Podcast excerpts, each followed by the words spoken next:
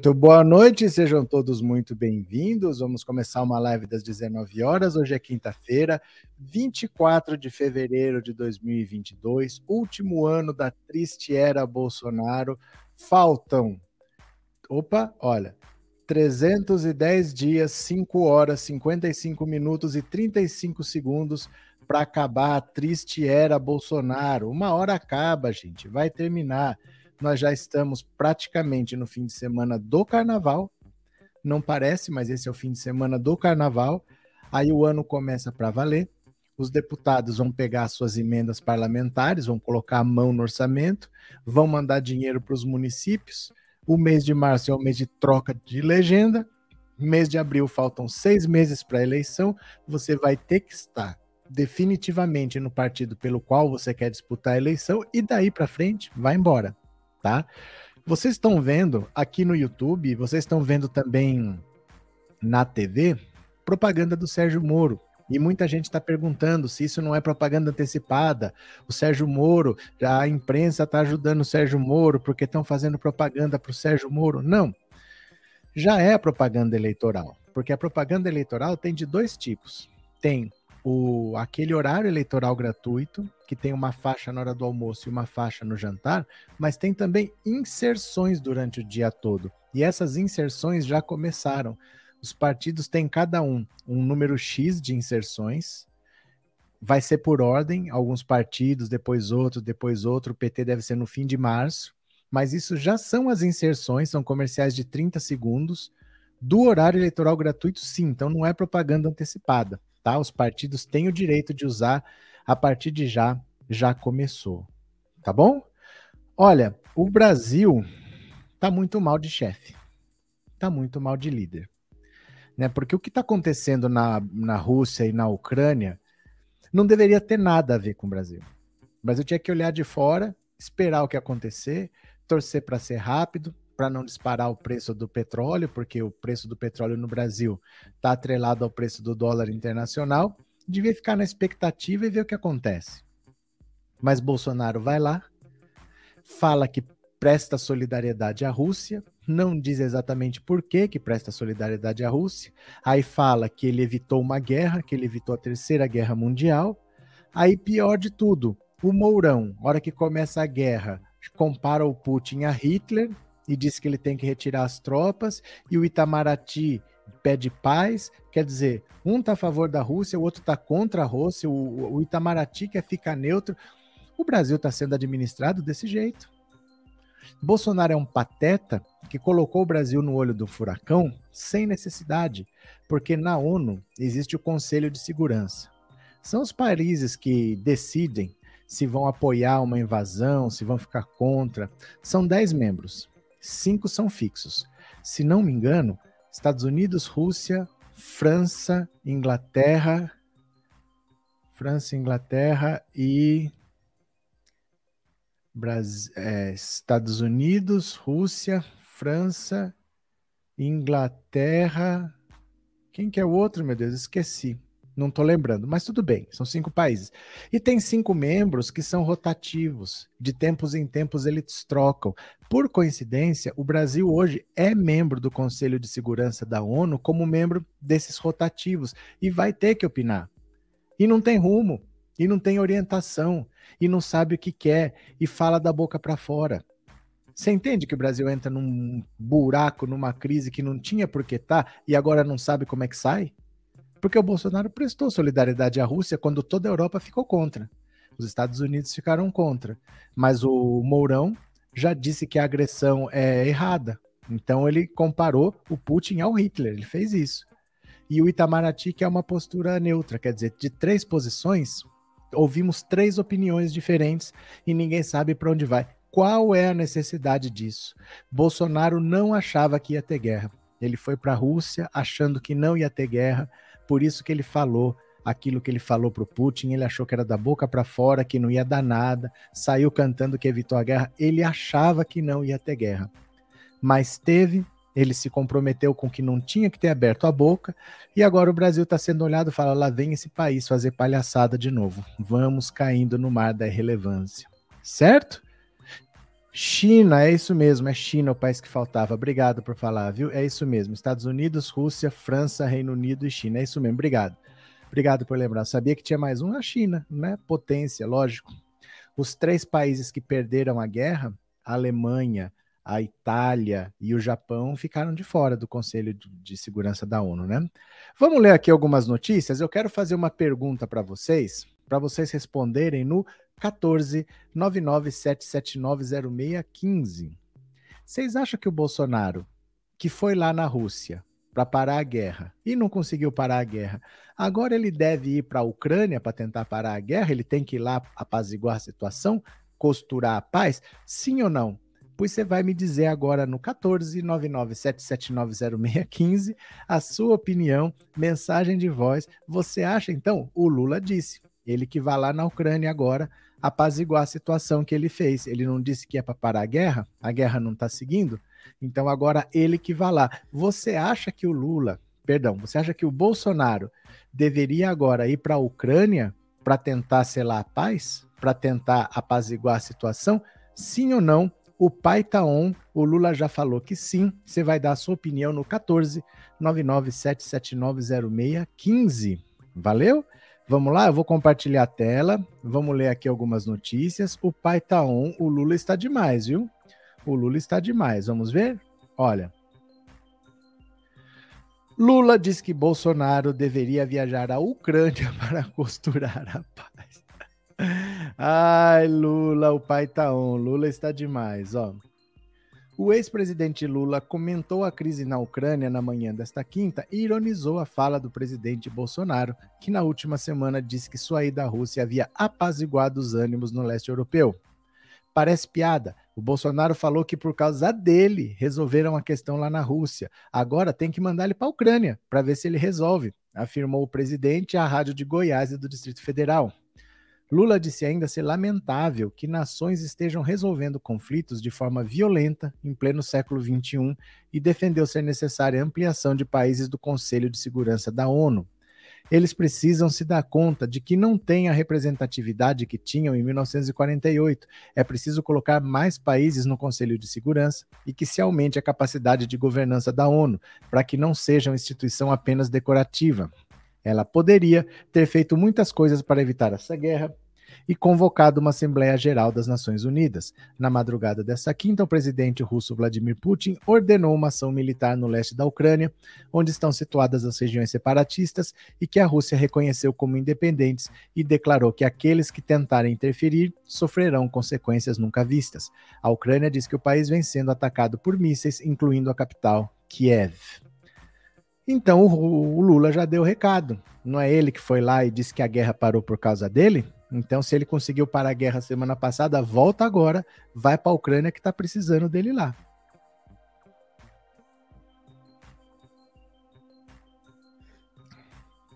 Vamos ver o que acontece agora. Você vai me dizer a sua opinião no 14 997790615. Vai Bolsonaro, vai Bolsonaro, Sônia. Acho que o Bozo deveria ir para a Ucrânia, seriam dois presidentes palhaços juntos. Cadê que mais? Faltam likes, gente do bem. Quem tá chegando, dê seu like, tá? Dê um cliquezinho, não se esqueça. Cadê?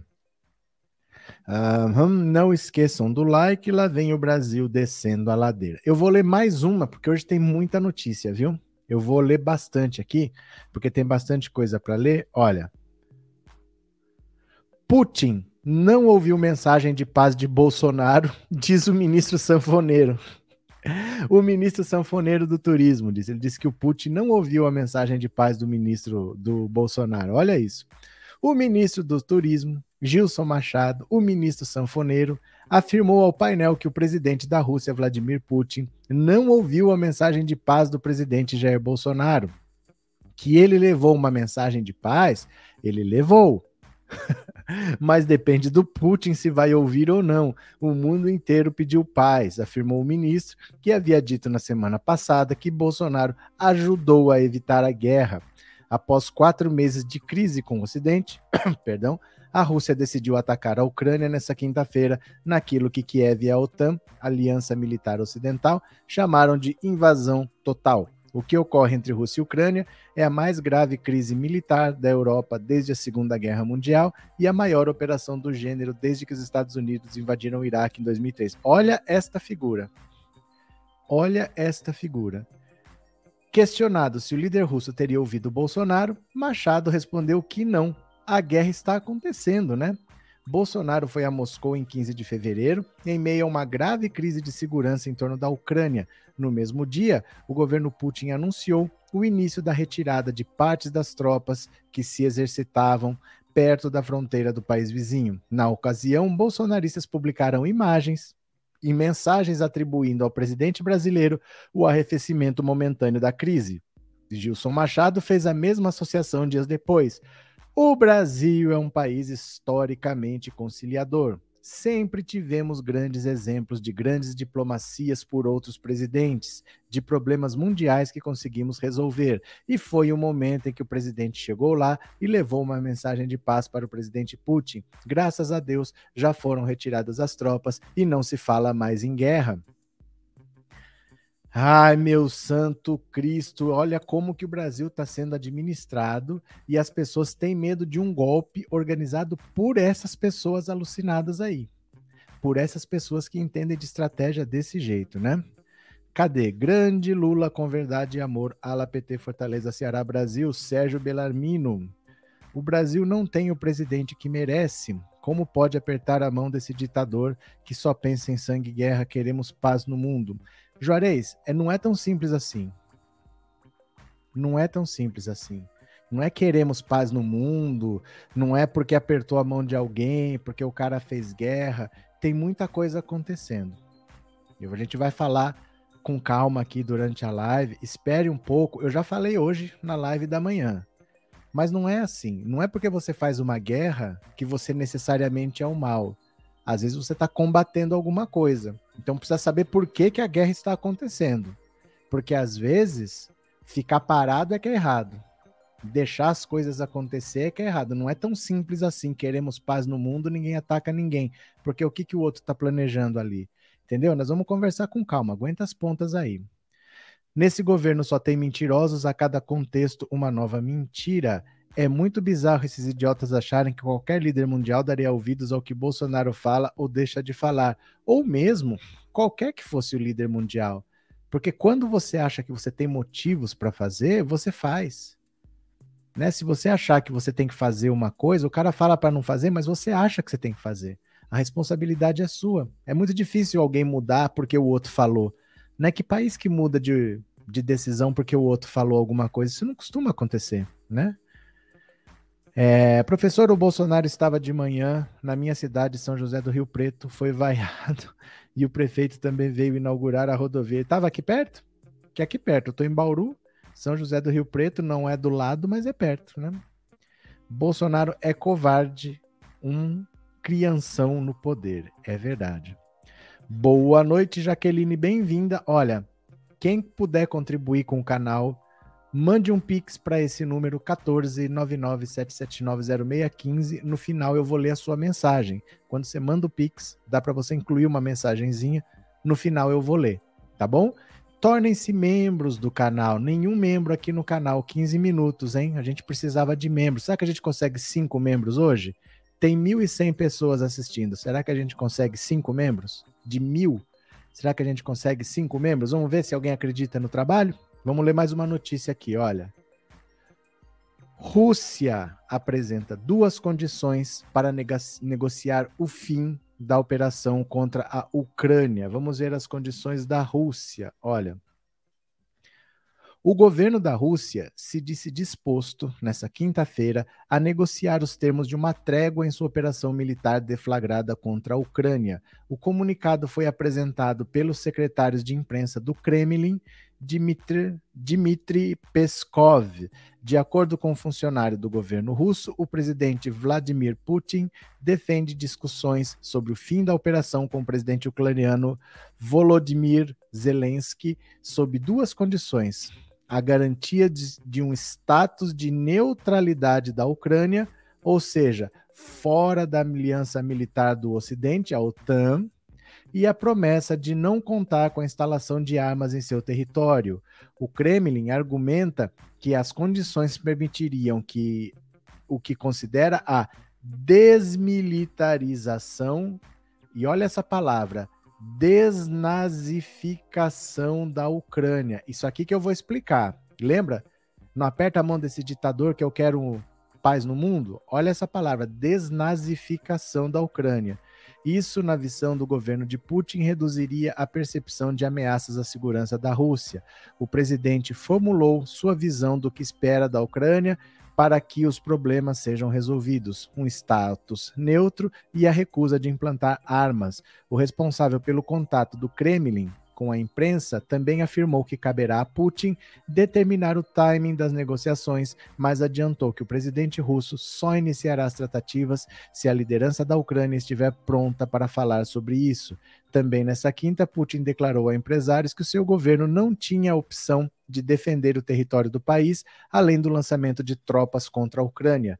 O que está ocorrendo atualmente é uma medida forçada, já que não nos deixaram nenhuma outra forma de proceder, argumentou o presidente.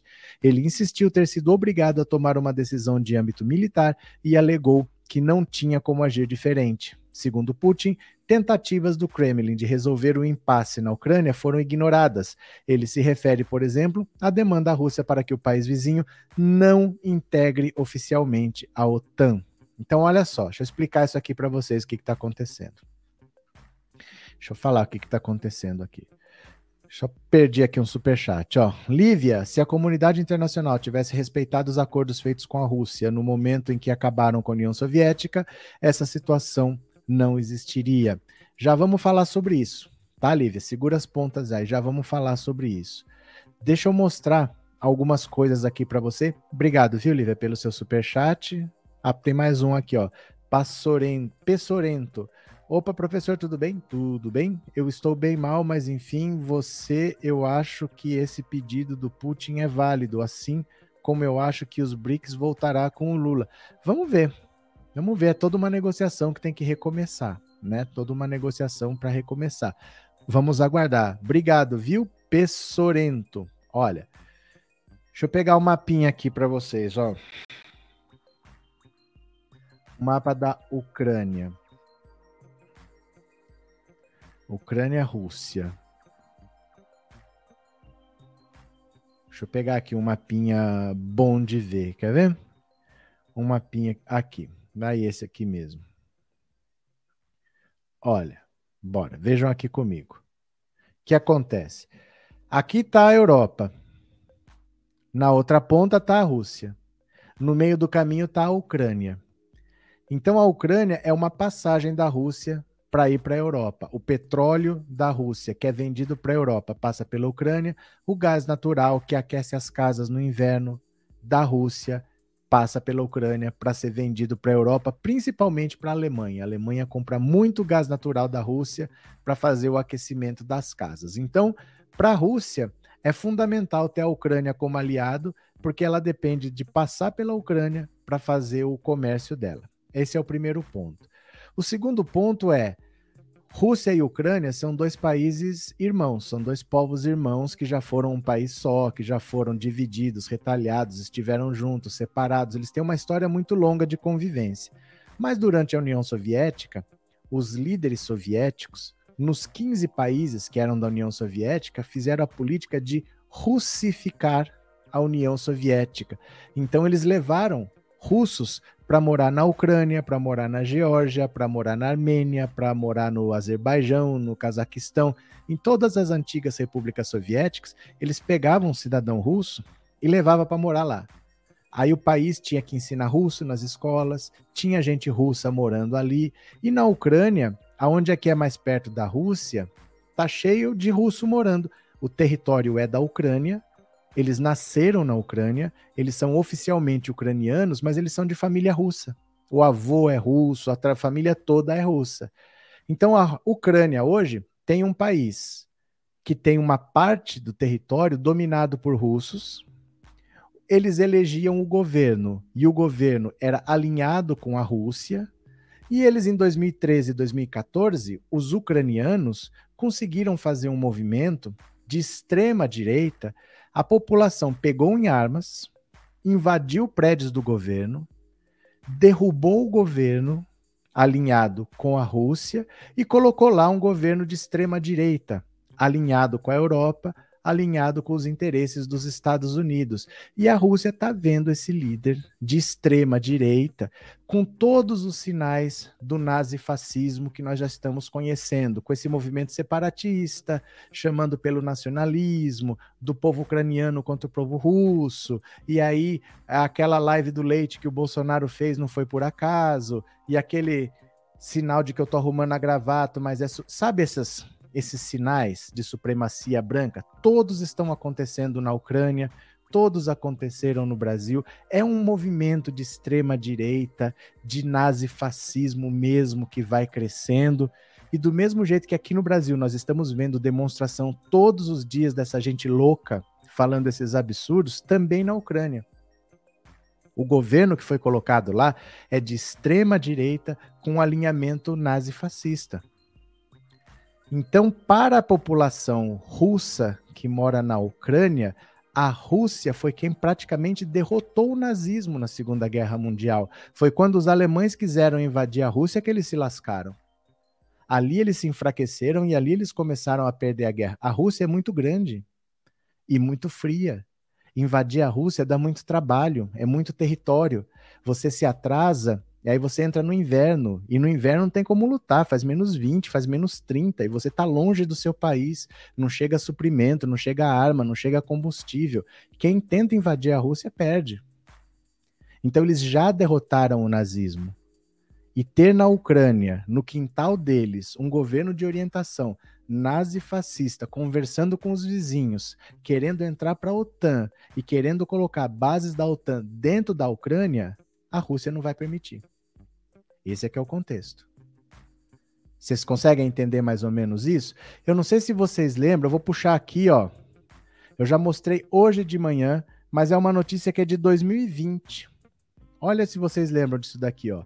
Por que a Ucrânia, onde a Sarah Winter diz ter sido treinada, fascina os bolsonaristas? Olha, aqui no Brasil, antes de ter as manifestações fora Bolsonaro, toda semana tinha manifestação na Paulista de bolsonaristas. E eles começaram a desfilar com bandeira da Ucrânia.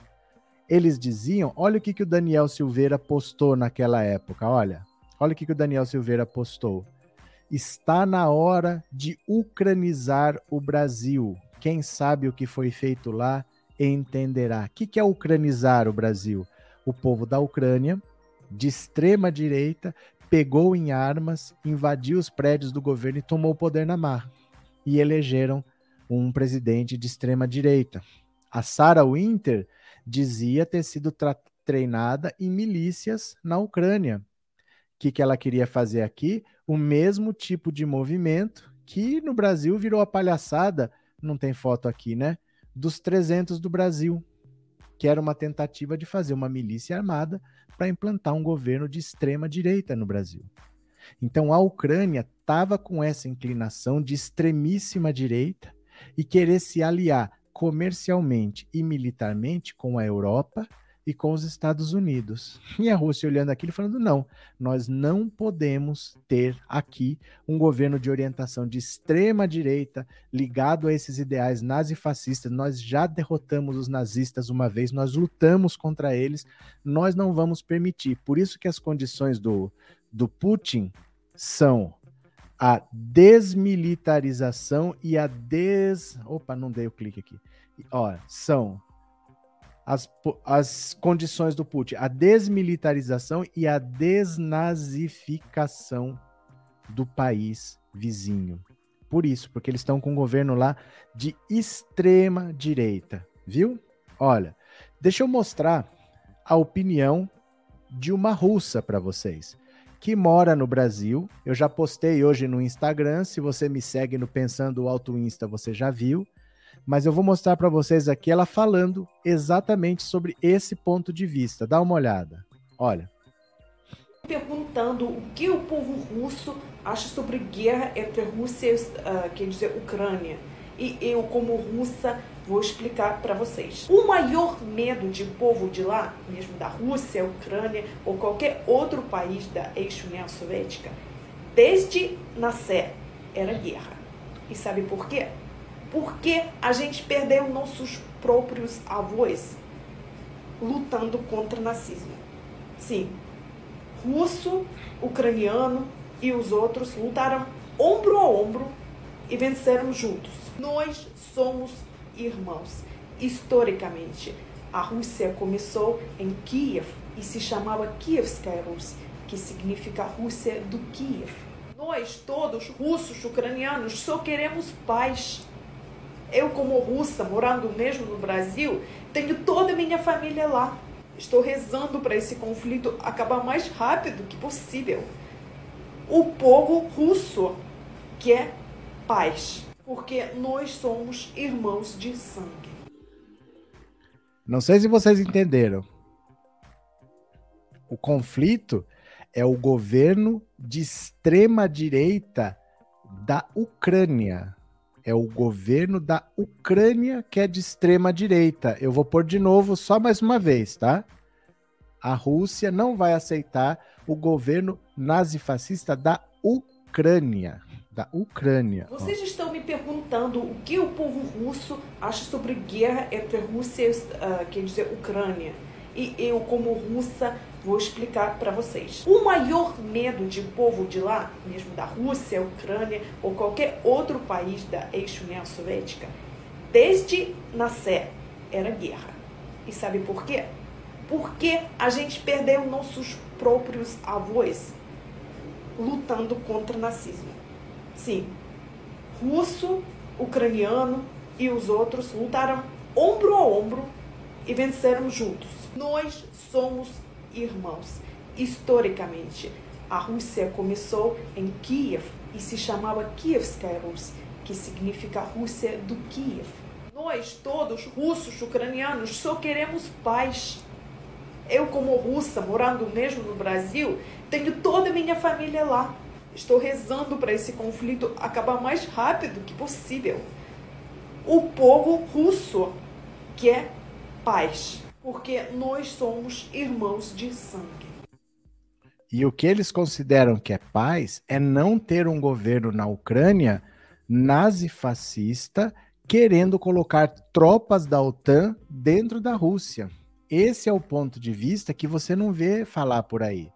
Esse é o impasse. A Rússia, desde que teve esse governo, que foi o governo eleito, foi deposto e foi colocado um governo de extrema direita, esse governo que tem todas essas ligações com o bolsonarismo aí que vocês viram, que eu mostrei para vocês, eles estão arrastando as asas para a Europa, para os Estados Unidos, querendo entrar na comunidade europeia.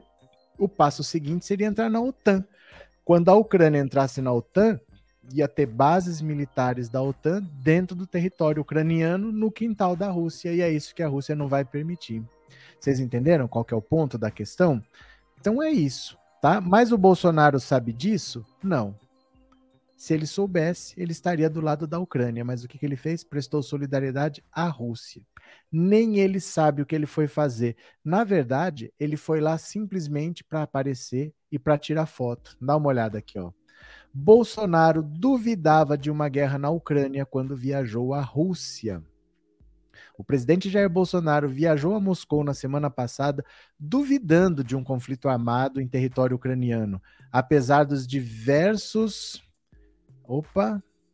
Essas barrinhas Apesar dos diversos alertas disparados na comunidade internacional nas semanas que antecederam a visita no Palácio do Planalto em Itamaraty, o sentimento era de que a Rússia não levaria adiante a ideia de invadir a Ucrânia por conta do elevado custo econômico de mobilização de tropas e de sanções eventuais contra os países governados pelo presidente Putin, segundo fontes com quem o valor conversou. Ao contrário do que se previa em Brasília, no entanto, a situação escalou dramaticamente nos últimos dias, até os bombardeiros e as incursões dos russos na Ucrânia por terra, mar e ar nesta quinta-feira. Nem sequer o endurecimento das sanções contra Moscou, anunciado por vários países ao longo do dia, fizeram Putin recuar. Se a possibilidade de uma guerra deixou de ser surpresa, é certo também que o governo brasileiro apostou até o último momento em uma solução pela via diplomática, algo em que nem mesmo a Ucrânia e os Estados Unidos acreditavam. Sempre temos esperança em solução pacífica, mas às vezes acontece guerra. É assim, lamentou uma graduada fonte de Brasília. Ou seja, ele não entendeu a situação. Ele não entendeu. A Rússia jamais recuaria, né? A Rússia não pode permitir que a Ucrânia tenha bases militares americanas no solo da Ucrânia. A Rússia não vai permitir isso, né? Ele não promove paz nem no Brasil, disse a Elisângela. Cadê? É, depois da visita do Bozo, Vladimir ficou Putin e resolveu declarar guerra ao mundo. Agora só vai ter trocadilhos, né? É, parabéns pela explicação, ilumina nossos pensamentos. Vamos conversando, Washington, vamos conversando, né? É, boa noite, boa noite, Maria José. Disputa de poder entre Estados Unidos e Rússia? Sim, disputa de poder entre Estados Unidos e Rússia, porque basicamente vocês lembram de como foi a retirada dos Estados Unidos do Afeganistão? Eu mostrei ontem aqui. Aqueles aviões decolando com gente pendurada na asa, o pessoal desesperado para sair. Os Estados Unidos saíram de qualquer jeito do Afeganistão. E deu no que deu. O Talibã tomou conta, o povo desesperado. Aquilo foi uma lambança do Biden. Então, o que, que o Putin percebeu? Tá na hora de aproveitar. O Biden não é um cara hábil, ele não é um cara muito esperto, eu vou passar a perna nele agora que eu vou, porque ele não vai fazer nada. Ele percebeu uma fragilidade do Biden em relação à política internacional e falou: é agora que eu vou para cima. E ele vai fazer o que ele quiser e não vai acontecer nada mesmo, né? Não vai acontecer nada. Ah, cadê? Boa noite. Após comer uma azeitona. Ah, deixa de papo, vai. Professor, a situação do Putin não é muito tranquila. Ele violou várias leis. Vamos mandar o STF prendê-lo, Maria José? O que, que nós vamos fazer? Ele violou várias leis. Como é que a gente faz? Faz uma denúncia na PGR da Rússia? Gente, quem tem armas vence. Esquece esse negócio de lei. Quem tem armas vence. Não tem essa, violou várias leis. Quem vai lá prender? Né? Quem tem armas vence. É... Professor, é estranho que que tem um, acho que cortou, né, Fátima? Acho que cortou. Professor, na guerra quem perde é sempre a população? É, Infelizmente, infelizmente, né? Mesmo entendendo a posição do Putin, eu torço pela paz que acabe logo essa guerra. Não, todo mundo torce pela paz. É que torcer pela paz não necessariamente é torcer para que não tenha um conflito. Porque às vezes você ficar quieto, você está criando um monstro lá para te atacar. Então, ser pela paz nem sempre é não fazer nada. Às vezes não fazer nada é deixar o monstro crescer, né? Então não é assim tão simples, né? Na guerra, quem perde é sempre a população, é verdade. Cadê? Estados Unidos já era, agora é nova ordem no mundo, Rússia e China. O STF não consegue punir o Bolsonaro, vai tomar providência com quem? Cadê mais? Professor, eu acho que por mais que o professor seja um cara autoritário, por, o, ele tirou a Rússia de um cenário catastrófico pós-União por mais que o Putin seja um cara autoritário, é que assim, na Rússia o povo adora ele. Na Rússia, eles não cogitam outro líder. Ele é o dono da Rússia, ele faz o que ele quiser. Na Rússia gostam dele. Como também nos Estados Unidos gostavam do Trump. O Trump internamente ele estava sendo muito bom. Ele, a economia estava crescendo, estava em pleno emprego, os Estados Unidos estavam enriquecendo de novo. Ele era racista? Era. Ele era xenófobo? Era. Ele era machista? Era. Mas para o cidadão americano foi bom. Internamente ele foi bom. Ele era ruim para nós. Ele era ruim para mexicano. Ele era para estrangeiro em geral. Ele era ruim, mas para o cidadão americano ele foi bom. Então tudo tem os seus dois lados, né? O seu ponto de vista diferente. O senhor ele é imbecil e não sabe aquilo que faz e o que diz, infelizmente, né? Nós já sabemos quem é o Bolsonaro. Olha isso aqui. Erro de Bolsonaro na Rússia fica ainda mais exposto. A palhaçada. está mais exposto agora, especialmente para a comunidade internacional, o grave erro do presidente Bolsonaro de ir à Rússia e ignorar a Ucrânia, tomando partido numa guerra que não é nossa. Isso além de rasgar o papel tradicional da diplomacia brasileira. Isso aconteceu na madrugada dessa quinta com a invasão russa e o intento de dominar a Ucrânia, revelando a magnitude do desacerto do presidente brasileiro. Na semana passada, Bolsonaro foi a um encontro de Putin, disse com todas as letras que era solidário à Rússia, mas não apareceu em Kiev, na Ucrânia. Agora, a mesma Rússia, vejam vocês como o timing da visita de Bolsonaro foi o pior, está levando o mundo para um momento de extrema incerteza. Isso também sem falar na divulgação da fake news de que as tropas estavam saindo da região. Bolsonaro acreditou no que era improvável e ainda tentou tirar casquinha, afirmando ser uma coincidência ou não. O movimento político do presidente brasileiro foi tão ruim, mas tão ruim, que o Itamaraty tentou corrigir divulgando uma nota. Nela, defende o acordo de Minsk, assinado pela Ucrânia, a Rússia e outros países em 2014, para pôr fim aos conflitos. Ou seja, o Itamaraty, que representa a diplomacia brasileira com um histórico de boas participações em momentos conflituosos, apelou para as leis internacionais com o intuito de corrigir o absurdo posicionamento de Bolsonaro em sua última viagem internacional. Mas era tarde demais. É, meu povo, muito difícil, viu? Muito difícil ter uma pessoa fraca como o Bolsonaro. Meu amigo, o professor falou certo, na Rússia o Putin é bem querido e mais querido do que o Trump foi, pois o Putin não tem concorrente, o Trump ainda tinha. É, porque às vezes, quando a gente não gosta, a gente acha que ninguém gosta. Mas às vezes ele é ruim para nós, não para todo mundo. Né? Às vezes a gente não gosta, você tem o seu motivo para não gostar, mas o outro cara lá tem o motivo dele para gostar. A gente não tem todo mundo com a mesma opinião, né? Se o Bozo nos colocar em uma guerra, ele vai primeiro junto com. Não, não tem guerra contra o Brasil. Não tem guerra contra o Brasil. Tem o Brasil perdendo crédito mundial. O Brasil sendo motivo de palhaçada. Assim, ó. O Brasil não vai entrar em guerra. O que, que a Rússia e a Ucrânia vêm brigar no Brasil? A questão é: quando você é um país sério, quando você é levado em consideração, olha, vamos fazer um negócio importante aqui. Quem que tem que chamar? Tem que chamar fulano, fulano, fulano. Lembram de você. Quando você é um Bolsonaro, um palhaço desse, eles vão tomar alguma decisão, você não é nem chamado para discutir, porque ninguém leva a sua decisão em consideração. Então, se for preciso tomar alguma medida, olha, vamos tomar aqui, ó, conjuntamente. O Brasil não é chamado para conversar, porque o Brasil não é um país levado mais a sério. Se eles decidirem, vamos mundialmente reduzir a emissão de carbono, não sei o quê, o Brasil não é chamado para conversar. Porque o Brasil hoje é um país caricato, um Brasil com um país governado por um idiota entendeu? Então não é que vai ter uma guerra contra o Brasil, nem vai ter sanção comercial contra o Brasil, mas o Brasil deixa de fazer parte do circuito. O Brasil não é um país sério. Você sabe aquele cara que você fala assim: "Poxa, eu queria conversar sobre futebol com ele, mas ele não entende nada". Eu queria conversar, mas ele não entende nada, não adianta querer conversar com ele. O Brasil é assim, é um país que não adianta querer conversar. É um país comandado por um imbecil, né? Ninguém leva a sério. Ninguém aperta a mão do Bolsonaro, né? Com esse argumento do Putin, podemos fazer uma analogia com a ditadura no Brasil, que os militares tomaram o poder para não deixar na mão dos comunistas? Não, são situações diferentes. Porque no Brasil nunca teve um movimento comunista. Nunca teve. Nunca teve. A diferença é essa, nunca teve. O movimento nazifascista está lá. A extrema-direita está lá. E no Brasil não foi só um pretexto. Lá existiu, a extrema-direita está no poder lá. A Sarah Winter foi treinada lá. Eles falavam de ucranizar o Brasil. Existe esse movimento de extrema-direita no mundo. A diferença é essa, né? Cadê?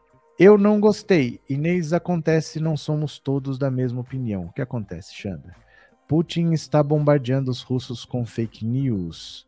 É, o Bolsonaro é um jegue, por que não levou o Dudu Bananinha para ajudar os dois países a não fazer guerra? Samuel, Continuemos aqui, olha.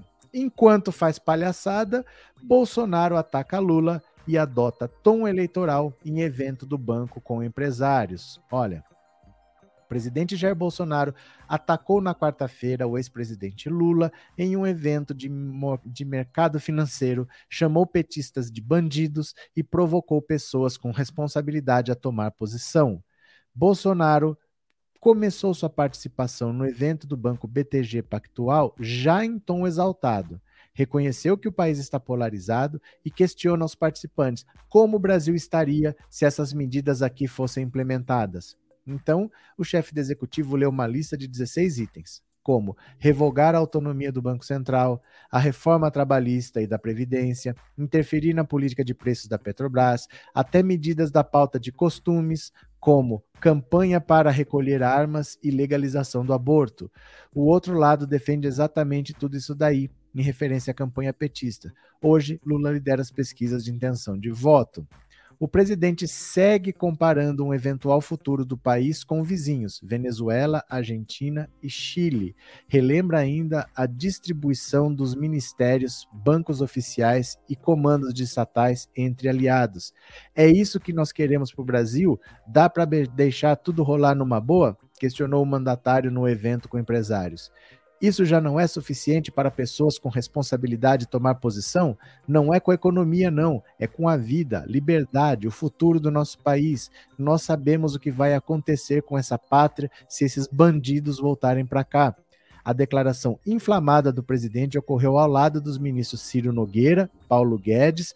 Virtualmente, de outra sala, participou Tarcísio de Freitas. Nogueira, que se tornou uma das, dos principais nomes da gestão Bolsonaro desde quando entrou no governo em agosto do ano passado, é dirigente do PP, partido que esteve na base dos governos petistas.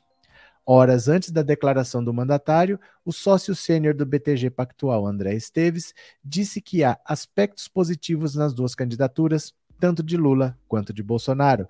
Prefiro olhar o copo cheio dos dois lados dos dois dos candidatos líderes. Na avaliação do executivo, quando Lula assumiu pela primeira vez em 2003, se mostrou totalmente palatável e fez um ótimo governo. Bolsonaro, por sua vez, tem muitas declarações inapropriadas, mas o seu governo vai andando. Em sua fala no evento, o presidente repetiu ainda uma fórmula que tem usado em todos os seus discursos em que pede apoio: as futuras indicações para ministro do STF. No próximo ano, o presidente terá mais duas vagas na corte, um dos principais alvos de Bolsonaro. Então, o chefe do executivo atacou mais uma vez ministros das cortes. Os ministros têm, Paulo Guedes tem, eu tenho limites. Alguns poucos, dois ou três, referência aos ministros do STF, acham que não tem limites podem ficar brincando o tempo todo de nos controlar e desrespeitar a nossa Constituição. Bolsonaro não nomeou, mas fez referência aos ministros Faquim, Barroso e Xandão. Os ataques voltaram a escalar na última semana, quando houve troca do comando do TSE e Faquinha assumiu a presidência. O chefe do executivo reagiu a falas do novo presidente da Corte Eleitoral, chamando-os de adolescentes. Olha o que ele está falando do Faquinha, hein? Nessa quarta-feira, se queixou da determinação de Moraes de prender aliados como Daniel Silveira e o presidente do PTB, Roberto Jefferson. De acordo com o presidente, a liberdade de expressão foi ferida. A empresários, Bolsonaro também jogou dúvidas sobre o sistema eleitoral, motivo de confronto entre ele e ministros do TSE. Mas aonde vamos chegar? De termos um sistema eleitoral que você pode não comprovar que não é fraudável, mas você não tem como comprovar também que não pode ser fraudado. Provocado sobre questões econômicas, Bolsonaro repassou boa parte das respostas ao ministro da Economia, Paulo Guedes, que estava posicionado ao lado do presidente. Em uma das intervenções, o ministro indicou que o governo pretende reapresentar programas que pretendem incentivar a geração de postos de trabalho. As, inicia as iniciativas chegaram a ser inseridas pela Câmara dos Deputados, em acordo com o governo, em uma MP ao longo de 2021, mas o texto acabou sendo derrubado pelo Senado em uma derrota para Guedes e para Onyx Lorenzoni. Um dos programas buscava desonerar a contratação de jovens de 18 a 29 anos e pessoas com mais de 55 anos. Outra previa concessão de bolsas de qualificação para profissionais mais jovens ou que estão há muito tempo fora do mercado de trabalho, sem previsão de pagamento de 13º ou FGTS. As medidas foram criticadas por parlamentares pelo risco de fragilização das regras trabalhistas. Sem dar detalhes, Guedes disse que as medidas devem ser resgatadas pelo governo. Nós pretendemos reapresentar e isso pode criar 2 milhões de empregos, fora o ritmo de absorção. Segundo ele, se os programas sociais, sem os programas sociais, já há uma expectativa de criação de um milhão de novos postos em 2022. Gente, o Bolsonaro pirou. O Bolsonaro pirou. atacou todo mundo, atacou o Lula, xingou todo mundo de bandido que vai voltar, chamou o Paulo Guedes para falar absurdos. Sabe qual é o plano do Paulo Guedes para gerar emprego? Tirar mais direito do trabalhador. Ele quer fazer uma categoria de contratação para jovens e para pessoas acima de 55 anos, em que você não paga férias, não paga 13 terceiro e você pode contratar nesse sistema. Então você paga menos, você gasta menos para contratar, porque você não paga férias, 13 terceiro, e aí você pode contratar gastando menos. Não interessa quanto custa a mão de obra. O cara contrata quando ele precisa de mais mão de obra. Se a economia não gira, pode ser de graça. O governo pode falar, ó, contrata 10 pessoas, não precisa pagar nada. O cara não quer. O cara não quer 10 pessoas para ficar batendo cabeça, para ficar fazendo fofoca, para ficar batendo papo, para encher o saco. Ele quer, ele paga. Desde que a produção se justifique. Então eu tenho metade da minha empresa parada. Ficou mais barato contratar. Eu vou contratar para quê? Eu tenho metade aqui, eu posso dobrar a minha produção, que eu não preciso contratar ninguém, caramba. E ele acha que eu vou contratar só porque está mais barato. O Paulo Guedes, ele fica tirando o direito das pessoas, achando que o empresário vai contratar só porque está barato. Ele só vai contratar quando ele souber que produzindo mais, ele tem para quem vender. E isso não está no cenário tão logo. O Brasil pode produzir muito mais sem contratar ninguém, porque nós estamos com capacidade ociosa, né? capacidade ociosa. Cadê? O Bozo só consegue falar abobrinhas e mentiras fakes. Você acha que liberando o FGTS para o trabalhador prejudica a construção civil? Prejudica a construção civil? Olha, o FGTS hoje já é ficção científica. Porque se você for ver, a maior parte dos empregos hoje, quem está trabalhando ou está na informalidade, está fazendo bico, ou é pessoa jurídica. Muito poucas pessoas ainda são contratadas pela CLT, só empresas grandes, empresas que têm procedimentos estruturados, que têm regras, tudo. Essas ainda contratam pela CLT. Mas fora isso, 70, 80% de quem está contratado por aí não tem mais fundo de garantia. Não tem mais carteira assinada, não tem mais direito trabalhista. Aí você fala: ah, pode sacar o dinheiro do fundo de garantia. Quem tem para sacar? Quem ainda tem? As pessoas não têm mais carteira assinada, as pessoas não têm mais fundo de garantia para sacar. Cada vez tem menos efeito isso. Porque as pessoas não são mais contratadas por carteira assinada. Ou você é contratado como pessoa jurídica, ou você é contratado como essa contrato intermitente que eles inventaram aí. Você só recebe a hora trabalhada. Então hoje em dia é muito difícil, as pessoas não têm mais fundo de garantia para sacar, né? O homem da casa de vidro mandou matar a Marielle. Elô, denúncia gravíssima. Bolsonaro vai para a Ucrânia e o Mula para a Malásia. Não entendi. Mônica, esse Putin é um ditador muito perigoso para o mundo todo. Será que o Brasil não tem um presidente certo? Uma pessoa dessa ainda tem 27% de votos, povo ignorante, governo ignorante. Olha, isso é o que eu tento explicar para vocês há muito tempo, que Bolsonaro representa uma parte significativa da população. Isso precisa ser entendido. Isso precisa ser entendido. O Bolsonaro é a voz de muita gente. Sabe o que, que significa 25% da população? É você olhar na rua, cada quatro pessoas que você que passar na sua frente, uma é dessas. É muita gente. Olha para um banco, para uma fila, para um lugar cheio. De cada quatro pessoas, uma é dessas. É muita gente. E Bolsonaro representa essas pessoas. Ele não é uma pessoa que caiu de paraquedas, ele foi eleito por essas pessoas. Ele é a voz de muita gente, ele não vai acabar tão fácil assim, não, viu? É... Paulo Guedes é o pior ministro da economia que já tivemos, um monstro impiedoso. Boa noite, venham aqui ajudar a rede. A Helene está chamando quem puder para dar uma força nesta rede aqui, olha. Quem puder, fica 10 minutos lá tá? Só para fazer um movimento, que eu quero fazer essa rede crescer. Tá com 900 e poucos seguidores, eu queria chegar a mil. Coloca seu, o seu celular em cima desse código QR. Se você estiver assistindo na televisão, faz isso hoje. Coloca o seu celular aí, você vai ser jogado para lá. Talvez você tenha que instalar o aplicativo, é só botar uma senha. Assiste 10 minutos por lá, que eu queria chegar a mil inscritos lá. Será que eu consigo? Será que eu consigo? Tá em 920 por aí. Será que eu consigo chegar a mil? Por favor, dá uma força, tá? Rússia tomou usina de Chernobyl da Ucrânia. Isso mesmo, que ainda tem o Bozo quer acabar com os 40% da multa. É, as pessoas não têm mais carteira assinada, as pessoas não têm mais fundo de garantia. Ah, eu vou liberar o saque do fundo de garantia. Quem ainda tem? Quase ninguém mais tem, né? Boa noite. Bolsonaro nunca pagou nem o 13 terceiro dos velhinhos. Cadê? O Bolsonaro deve ir para a Ucrânia e ficar na linha de frente das bombas. Ronildo, será que o Brasil não tem o presidente certo? Essa que eu já tinha lido. Cadê? É, o Bozo desautorizou o Mourão, só ele pode falar besteira, é um egoísta mesmo. Bom, continuemos aqui. Agora o bicho pega. Quando eu falo para vocês, olha, a eleição do Bolsonaro é muito complicada. Quando eu falo que os evangélicos vão abandonar, quando eu falo que os, o Centrão vai abandonar, dá uma olhada aqui, ó. Olha. Edir Macedo deu autorização para Marcos Pereira criticar Bolsonaro. O que, isso quer dizer? Preste atenção nisso aqui. O Edir Macedo, da Igreja Universal, tem um partido que é base do governo Bolsonaro. O Edir Macedo já liberou, pode bater no Bolsonaro. Olha só.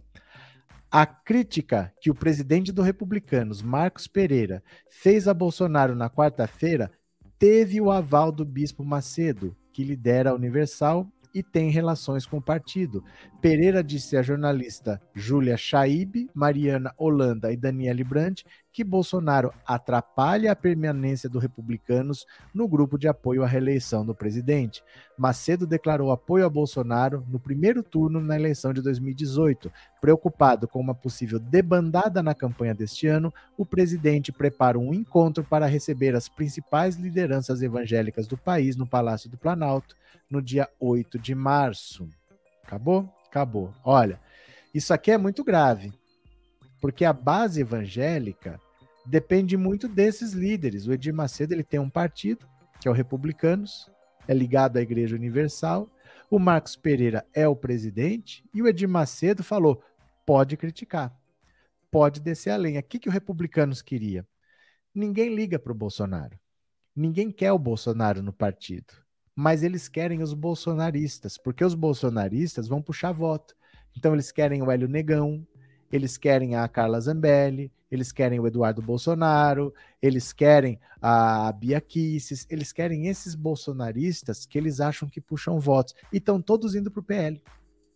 Aí o, o Republicanos falou: pera lá, ou você vai mandar alguns para cá para puxar voto para cá, para eu eleger mais, para minha bancada crescer e eu ter mais dinheiro, ou nós vamos romper. E essa crítica feita, essa ameaça, vamos romper com o governo Bolsonaro, foi feito com o aval de Edir Macedo. Então vocês vão vendo aos poucos, não é uma coisa religiosa. Tem nada a ver com religião. Os interesses são outros, mas cada hora você ouve falar de um líder religioso que está rompendo com Bolsonaro. Cada hora você ouve falar de um líder que está se afastando de Bolsonaro. E é sempre por um interesse próprio viu? É sempre por interesse próprio. Lá vem os reclamões. Ô, oh, mas como vocês reclamam, hein? Vocês não leem a minha mensagem, vocês são muito carentes, gente. Eu leio mensagem de todo mundo. Eu leio mensagem de todo mundo e não leio só de quem paga, não. Me fala um canal que lê mensagem de graça aí. Viu? Como vocês são carentes, eu leio de todo mundo. Ô, louco. Não leio. Né? Fala a verdade. Firme Bolsonaro 2022 continua. É verdade, Rafael. É verdade. Tenho até uma musiquinha para você. Tenho até uma musiquinha para você, Rafael. Bolsonaro continua. Tenho até uma música para você, ó. Presta atenção, presta atenção. Cadê aqui, ó? Opa, aqui, ó. Olha lá, Rafael. Eu vou rezar, vou rezar no meu rosário para que Nossa Senhora bote fora Bolsonaro. Bora, eu vou, eu vou, eu vou, vou rezar no meu lugar para que Nossa Senhora bote fora nosso lar. De novo, eu vou, eu vou, eu vou, vou rezar no meu lugar para que Nossa Senhora bote fora Tá certo, meu caro. Fique tranquilo. Fique tranquilo. Ai, meu Deus do céu, continuemos. Olha, Lula está indo para o México. Lula está indo para o México. Dá uma olhada aqui. Tá começando a chover, viu, gente? Teca. Teca, vem cá.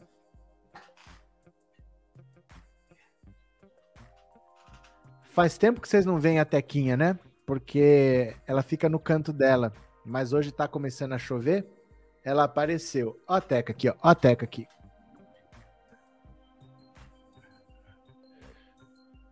Olá, Tequinha. Olha lá. Veinha toda grisalha. Ó, olha lá, olha lá, olha lá. Ela tá com medo da chuva, gente. Porque tá começando a bater janela, tá começando a ventar. Olha o soninho, olha o soninho. Ela queria estar tá dormindo, mas tá chovendo. Eu trouxe ela aqui porque faz tempo que ela não aparece, porque ela não costuma andar. Ela só tá andando porque tá batendo janela por causa do vento. Aí ela fica com medo. Agora voltamos à nossa programação normal. Ai, meu Deus do céu. Vamos, continuemos. Olha, o Lula está indo para o México. Dá uma olhada aqui, olha. O carnaval de Lula no México. Lula embarca no domingo para o México numa viagem de uma semana que deveria ter acontecido em janeiro, mas o recrudescimento da Omicron o fez adiar os planos. Os primeiros três dias, que correspondem ao período de carnaval, serão de descanso. Depois estão previstos encontros com lideranças sindicais e com o presidente López Obrador. Celso Amorim acompanhará Lula nas reuniões. Então havia uma dúvida se o Lula ia viajar ou não, porque o Lula tinha essa viagem marcada para o México. Ele vai viajar sim, vai ser os três primeiros dias só de descanso, ele vai passar uns dias lá. Depois ele vai encontrar lideranças sindicais, vai encontrar com o presidente do México, ele está viajando, viu? Deixa eu só abrir mais umas janelas aqui e eu já vou ouvir o WhatsApp, viu? Eu perguntei no WhatsApp se você acha que o Bolsonaro deve ir para a Ucrânia, já que ele disse que levou a paz para a Rússia, ele precisa levar a paz para a Ucrânia, porque a guerra está sendo na Ucrânia. Será que ele deve ir para lá? Responde para mim no 14 997790615. Olha essa notícia aqui. Há quanto tempo eu estou falando isso? Há quanto tempo eu estou falando isso? Dá uma olhada. Moro é aconselhado a desistir e buscar foro privilegiado como deputado. Olha só.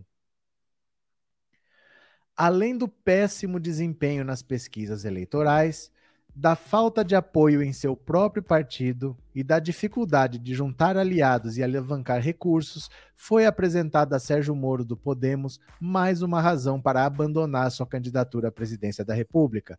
Moro foi aconselhado por aliados a abandonar a sua natimorta, natimorta quer dizer que já nasceu morta, candidatura e garantir um mandato eleitoral como deputado para ter assegurado o foro privilegiado. A ofensiva do TCU e agora da Procuradoria-Geral da República sobre seu trabalho prestado a Alvarez e Marçal é um dos argumentos. Seja num eventual governo Lula ou num novo mandato de Bolsonaro, a observação feita a Moro é que ele estará correndo riscos. Os dois favoritos a vencer o pleito são desafetos pesados de Moro. Olha, a situação dele tá muito complicada. Tá muito complicada mesmo. Além dele não ter, ó, além dele não ter voto, ele achava que ele ia estar no mínimo com 15%. Ele não tá nem com a metade disso, ele tá com 6. Além dele não ter dinheiro, porque ele entrou num partido nanico, o Podemos tem 11 deputados, é praticamente do tamanho do PSOL. É pouca coisa maior do que o PSOL. É um partido nanico, sem estrutura, sem dinheiro. Além dessas dificuldades, ele tem o problema dessa consultoria americana onde ele foi trabalhar, porque o Tribunal de Contas pediu para investigar os bens, pediu o bloqueio dos bens dele, e o Augusto Aras mandou, formou um grupo. Olha o que o Augusto Aras fez: formou um grupo de procuradores lá do Ministério Público para trabalhar especificamente sobre isso durante o carnaval. Então, nesses dias em que o Brasil vai parar, esse grupo vai continuar trabalhando. Ele fez um grupo lá de, de WhatsApp, sei lá, eles vão continuar trabalhando, mantendo Augusto Aras informado sobre o que eles estão achando e vão revirar as contas do Sérgio Moro, os contratos, as transações financeiras, vão virar pelo avesso. E aí o Sérgio Moro não sabe o que faz.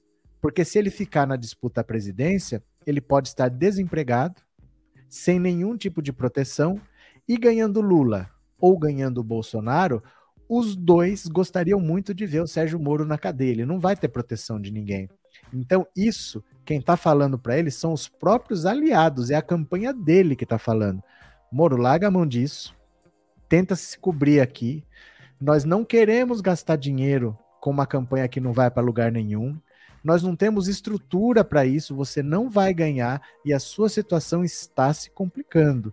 Ia ser lindo Olha, ia ser lindo o Sérgio Moro, que pediu para o Gilmar Mendes anular a nomeação do Lula para ser ministro da Dilma, porque disse que ele queria fugir da Lava Jato e estava sendo nomeado para ganhar foro privilegiado, ia ser lindo ver ele fugir da disputa presidencial, sabendo que vai perder para o Lula, indo para um cargo para ganhar foro privilegiado. O mundo o mundo não dá voltas, o mundo capota, e é por isso que eu falo que o Sérgio Moro é o nosso boneco doido. Cadê aqui?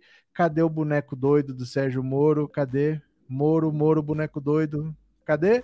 Aqui está o boneco doido, não sabe para onde vai.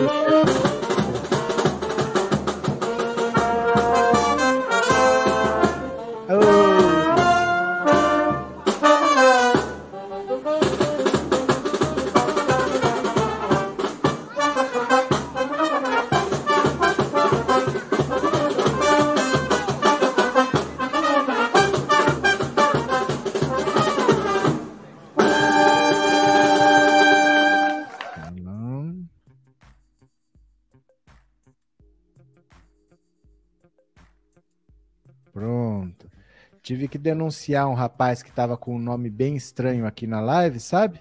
Não sei se vocês chegaram a ver aqui nos comentários. Tive que denunciar um usuário bem estranho aqui, mas já está feita a denúncia. Nome bem estranho. Não sei se vocês virem aí. Cadê? É, encardido só não acabou com a guerra por causa dos governadores e prefeitos corajosos. Já pensaram Moro no Congresso, cara a cara com o deputado Paulo Pimenta, Gleisi Hoffmann e a Conceição, eu digo mais para você. Ele no Congresso ia ter uma vida complicadíssima. Primeiro, ele ia ser o deputado mais vigiado da Câmara. Todo mundo ia estar lá no portal da transparência vendo quantas passagens ele pegou, que verba que ele usou, para onde que foi, todo mundo virando ele pelo avesso com lupa. Ninguém ia querer entrar nem no gabinete dele, todo mundo ia ter medo. Será que aqui tem escuta, aqui está sendo filmado. Ele ia ser um deputado odiado, sem parceiros. Ele não ia ter vida fácil na Câmara. No Senado, acho que ele não ganha. O Senado acho muito difícil. Se ele não consegue ser presidente, ele também não consegue ser senador, porque é uma vaga só do mesmo jeito. É uma disputa difícil ser senador. Não é uma disputa fácil, não. Se ele tá mal para presidente, dificilmente ele vai estar bem para senador. Dificilmente, viu?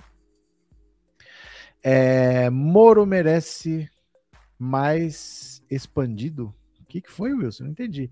É, boa noite. É essa esse boneco Moro foi muito bom. É, o Moro boneco doido, não sabe para onde vai, né? É, ou dando de cara com o Renan. Renan tá no Senado. O Bozo gosta tanto de militarismo que deveria ir para a Coreia do Norte. Pronto. Avisa o professor que está sem som. O que está sem som, Juvenal? Nada está sem som, não. É... Mônica, boa noite. O Renova Cara estava perguntando ontem por você, estava preocupado. Bom, agora eu vou fazer o seguinte: eu vou compartilhar, uh, vou ouvir o WhatsApp. Eu perguntei para vocês se vocês acham que o Bolsonaro deveria ir para a Ucrânia, porque ele disse que evitou a guerra na Rússia, ele precisa evitar a guerra na Ucrânia, então, né? Será que ele tem que ir? Vamos ver aqui, ó. Opa. Aí, pera lá, deixa eu pegar aqui. Vou ouvir as mensagens do WhatsApp.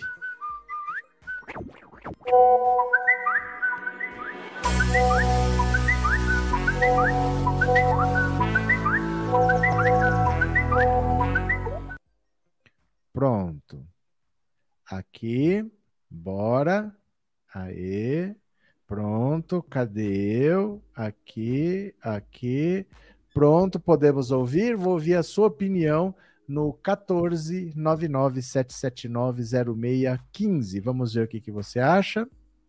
Boa noite, professor Sônia Maria. Acho que Bolsonaro tem que ir para qualquer lugar, para a Ucrânia, para qualquer lugar. Só não pode ficar aqui no Brasil. Obrigado, Ana. Boa noite, professor e amigos da live. É o Nick Youngblood, do Rio de Janeiro. Ô sumido. Sim, ele deve ir e que fique por lá mesmo. Não fará falta. Abraço, Nick. Professor, boa noite. Sou Penha, de Santa Isabel do Ivaí, no Paraná. Eu acho que o Bolsonaro deve ir sim para a Ucrânia, para ele virar a bucha de canhão por lá. Ô, louco! É, Oi! Ele nem devia ter vindo de volta. Devia, devia ter ficado lá até hoje. Para você caiu um misto nele. Ô, louco! Seria uma boa, assim, né? O Bolsonaro ficar lá na, front, na fronteira da Rússia com a, com a Ucrânia lá, né? Fica lá. Aí leva lá os filhos dele, coloca como é que fazer arminha lá, né? Ah, a guerra para na hora. Aí os, os russos saem tudo disparado, né? Obrigado. Noite, professor. Oi. Eu quero que o Bolsonaro vá para a Ucrânia e fica bem de frente de, com o combate. Divertiu, se divertiu. O Bolsonaro tem que ir para a Ucrânia, sim. Mas também eu acho, assim, o Aras, né? Ah. Tinha que ter a mesma né, potência, né? Postar perto da CPI também, né? Ah, aí é difícil. Boa né? noite. O Bolsonaro devia ir para a Ucrânia e levar o Romeu Zema junto com ele também.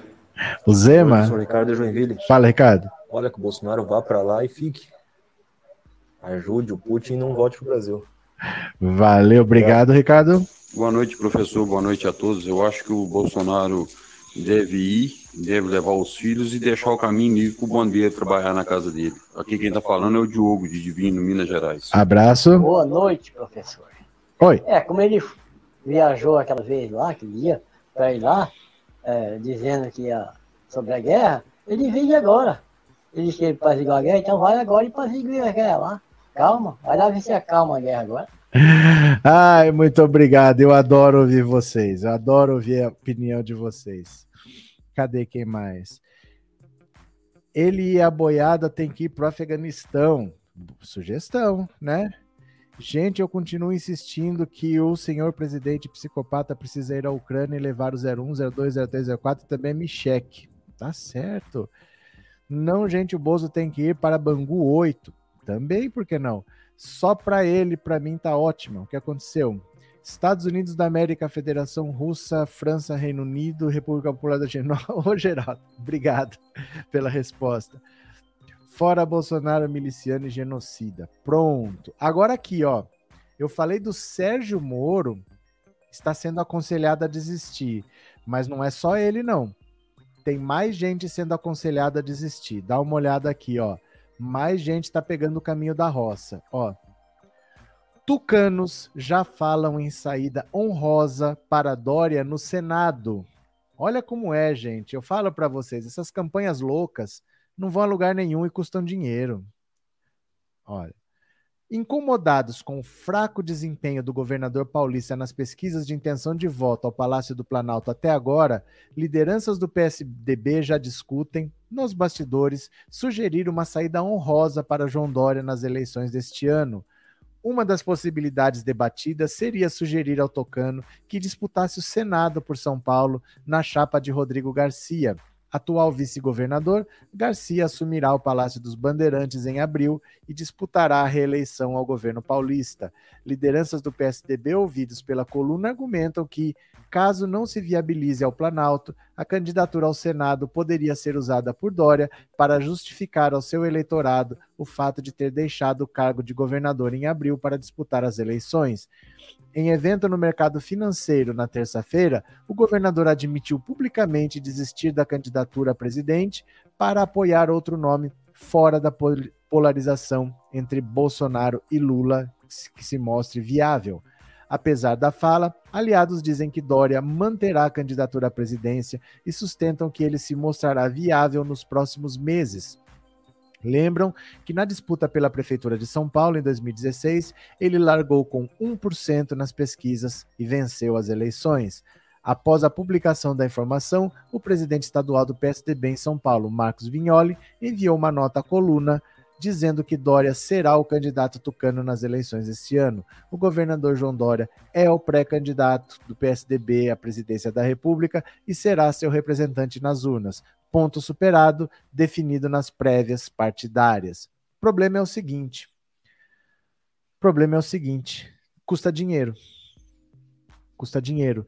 Então você vai levar essa candidatura até o fim, correndo a chance de ser humilhado nas urnas, jogar dinheiro fora, dinheiro que pode ser eleger deputados, ou de algum jeito vai tentar tirar o Dória da disputa, porque mesmo para o Senado ele não ganha. Capaz dele perder para Nisi Yamaguchi. A Nisi Yamaguchi está querendo concorrer ao Senado pelo PTB, é capaz dele perder para Nisi Yamaguchi, né? Então, assim, não é uma saída fácil para ele. Ele vai passar vergonha. Ele tem problemas de. é, A rejeição é pessoal. E a única chance dele vencer essa rejeição pessoal seria ele fazer uma gestão muito boa. Mas ele já está acabando a gestão dele. Até o mês de abril ele tem que se afastar. Então ele tem um mês para fazer um milagre que dê votos para ele. Muito difícil. Muito difícil que ele consiga fazer alguma coisa em tão pouco tempo, né? Tanto caso. Vamos ver o que, que ele consegue. Vamos continuar aqui, olha. Leiam comigo. Líder da bancada evangélica reage à liberação de jogos. Guerra continua. Olha. A Câmara aprovou nas primeiras horas da madrugada dessa quinta-feira o texto base do projeto de lei que legaliza os jogos de azar no Brasil, como o jogo do bicho, cassinos, bingos, corrida de cavalo e apostas eletrônicas, num revés sem tamanho para os aliados de Jair Bolsonaro ligado às igrejas evangélicas, que são totalmente contra a prática. O placar foi de 246 votos favoráveis, 202 contrários e 3 abstenções. Os deputados ainda votarão os destaques que podem mudar o texto original. Na sequência, o projeto vai para o Senado.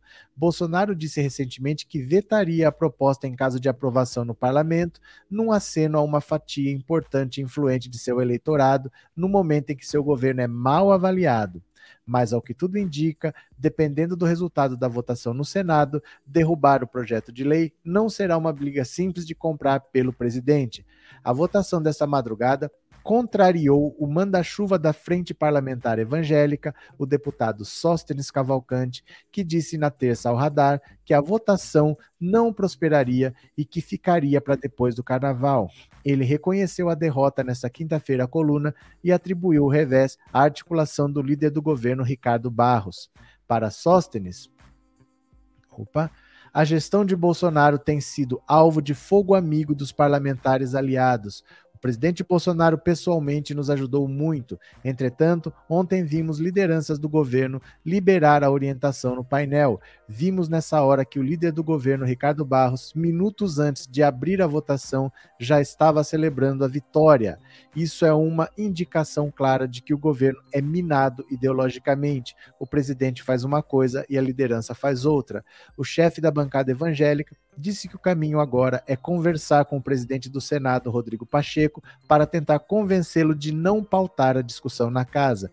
A estratégia daqui para frente é conversar com o Pacheco, que não é do PP, um partido que sempre trabalhou em prol da legalização dos jogos de azar na Câmara e no Senado. Entendemos que o presidente é um homem de muito equilíbrio em todas as pautas. Vamos ter um diálogo com ele para que não seja pautado no Senado. Caso ele tenha que pautar, vamos montar todo o aparato de articulação.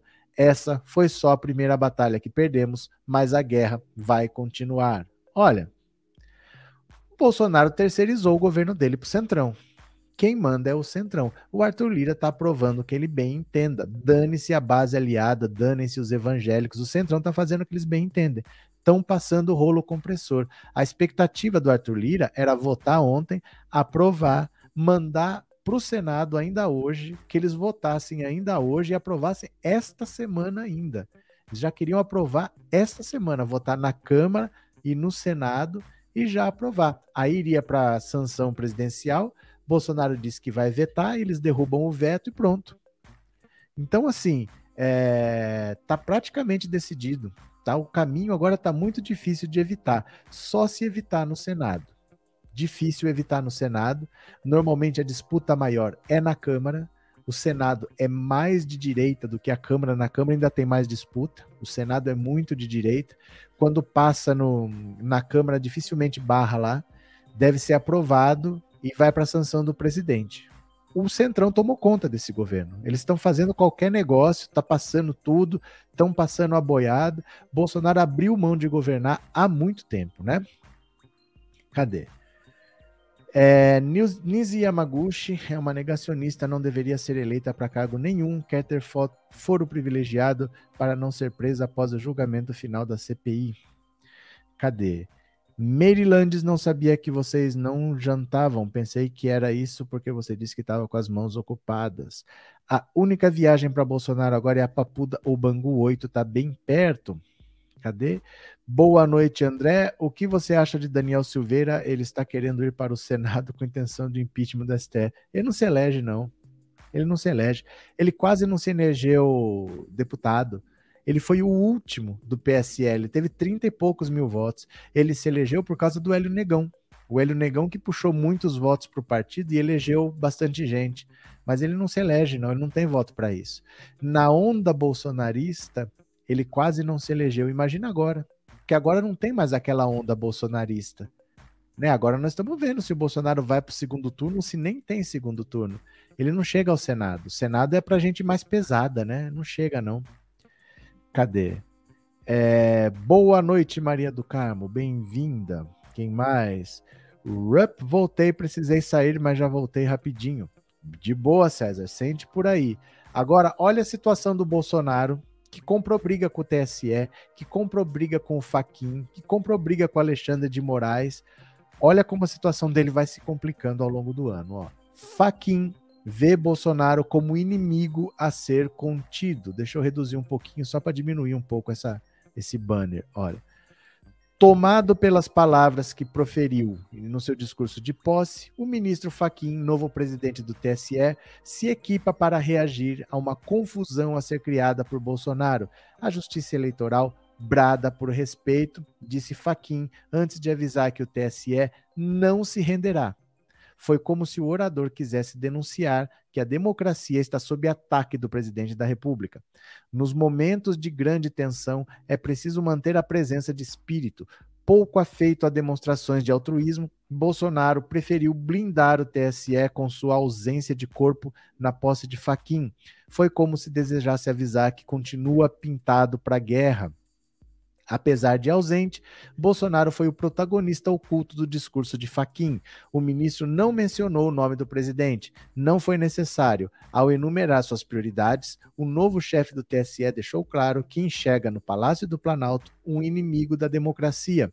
Faquim defendeu o respeito ao score das urnas. Mencionou como desafio de sua gestão proteger e prestigiar a verdade sobre a integridade das eleições brasileiras. Disse que as investidas maliciosas contra as eleições constituem em si ataques diretos à própria democracia. Numa visão simplificada, a democracia é constituída em dois momentos.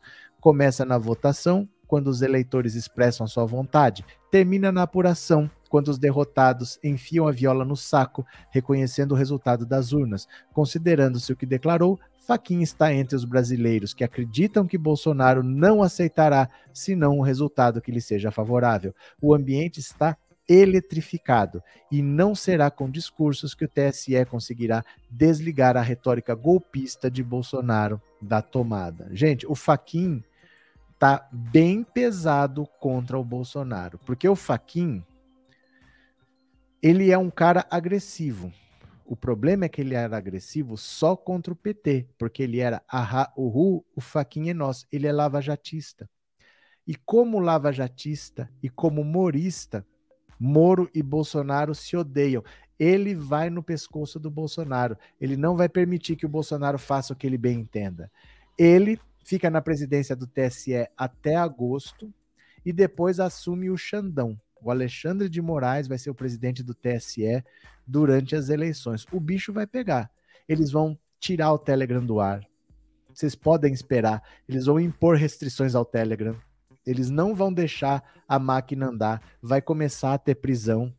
eles vão para cima porque as vítimas vão ser eles. Não tem Capitólio no Brasil. Quando eles falam que aqui vai ser pior do que nos Estados Unidos, lá teve a invasão do Capitólio. Aqui não tem Capitólio, aqui tem TSE, aqui tem STF. É o que eles vão invadir e lá teve cinco mortes. Eles não vão ficar esperando. Eles estão se protegendo. Eles não podem não fazer nada contra o Bolsonaro, porque o Bolsonaro vai atacá-los fisicamente. Ele já prometeu isso. Então eles vão agir. O Faquin vai para cima e depois é o Xandão que vai para cima. Vocês vão ver, viu? Cadê? Uh, super sticker da Marli. Obrigado, Marli. Obrigado pelo super chat. Olha, não tivemos membro hoje, hein? As pessoas não estão mais acreditando no trabalho. Tá diminuindo o número de membros. Fica difícil, viu? Porque para gente para ter estrutura, tudo custa dinheiro. Quem puder acreditar no trabalho, torne-se membro, tá? Obrigado, Marli. Obrigado pelo super sticker e obrigado por ser membro, viu? Muito obrigado. Precisamos criar uma lei para preservar o Brasil de ser governado por uma pessoa com problemas mentais. Se essa lei já existisse, o Bozo não passava de 2019. Sabe qual que é o problema? O problema é o seguinte: você pode fazer a lei que você quiser, mas ela também pode ser usada contra você. Você acha que, por exemplo, o impeachment hoje depende do presidente da Câmara aceitar. Se ele não aceitar, não passa. Você acha que deveria ser mais fácil? Beleza. E quando o Lula for presidente? que o impeachment é mais fácil. Como é que faz? Eu não posso fazer uma lei por causa de um caso específico. Eu tenho que saber que quando eu faço uma lei, eu tenho que ter um problema. Esse problema pode acontecer com qualquer pessoa e essa lei pode ser usada. Então, será que depois eles não podem declarar, por exemplo, que olha, o presidente que tomou essa atitude, aquela, ele tá louco, vamos lá tirar? Você não acha que é uma porta meio perigosa também? Tudo pode ser usado a favor ou pode ser usado contra. Pensa nisso. E normalmente com a esquerda vai ser usado contra, porque a esquerda é minoria, né? Cadê? Tá chovendo aí, professor? Ainda não, mas tá começando. Tá trovejando muito. É, Nara, obrigado por ter se tornado membro. Nara, obrigado de coração, obrigado pelo apoio, obrigado pela confiança, viu? Bem-vindo, muito bem-vinda. É, Bolsonaro é a devastação e a destruição. Eu a garanto que Bolsonaro irá para a Carol. Não entendi nada. Sales Medeiros é um comediante. Pronto. Olha, vamos ver aqui. Tenho mais uma notícia para vocês. Olha como é o Brasil. Olha como é o Brasil. Filho de político de Santa Catarina é preso com 720 quilos de polvilho em casa vai gostar sim de pão de queijo, 720 quilos de polvilho, hein? Olha, a polícia militar prendeu na noite dessa segunda-feira o empresário Juan Arno Brockveld, de 24 anos, filho do vereador e vice-presidente da Câmara de Penha, Maurício Brockveld. Ele foi encontrado com 720 quilos de polvilho e aproximadamente 6,2 quilos de maisena. Brockveld estava envolvido em um esquema de tráfico de drogas e que recebia 4 mil por mês para esconder o material e encontrar a pessoa que o levava ao Rio de Janeiro. No dia anterior à apreensão, segundo a PM, o empresário fez a transferência de caminhão de parte das drogas para um imóvel alugado em Balneário Pissarras. Segundo a PM, Após ter o carro localizado com drogas, Juan teria começado a tirar os entorpecentes do apartamento para evitar uma apreensão maior, mas foi interceptado pelos policiais durante a ação. A proprietária do local também teria confirmado aos militares que alugou o espaço a Juan e um contrato confirmaria a locação. Ele é dono de uma escola de karatê e foi campeão catarinense da modalidade em 2021. A revista Fórum entrou em contato com o vereador, mas ainda não obteve retorno. Pai de Juan, Maurício bacharel em Direito pela Univale, foi o vereador mais votado em 2020 e tem como principais bandeiras a segurança pública e a saúde do município. Eita hipocrisia, hein? Eita, olha isso, gente. Olha o carregamento. Eita hipocrisia dessa gente. Eita hipocrisia. Não, mas e a esquerda gosta de bandido? Esse pessoal da esquerda, eles querem transformar as universidades num antro. A esquerda passa a mão para essa gente. Olha a direita. E agora ninguém vai saber de quem é. Agora ninguém vai saber de quem é. Tava com ele, mas quem é o dono? O dono eu não sei quem é, ninguém vai saber quem é. Olha que cara de pau dessa gente, né? Que cara de pau. É muito sério isso, viu? Porque assim, a lei tem que ser para todos. A lei tem que ser para todos. Tem que bater no Chico, tem que bater no Francisco, né? Isso só pode ser a família do bem e empresário. Pois é, né? Cadê quem mais? Professor, o senhor devia ler nossa mensagem também, afinal de contas, nós damos o like para o senhor. E eu não leio, Osana. O que, que você quer que eu faça mais? Conta para mim. Me explica a sua insatisfação. Eu não leio mensagem de quem, minha querida? De quem que eu não leio? Fala para mim. Obrigada, Wesley. Gente, vocês são muito chorão, de verdade, assim.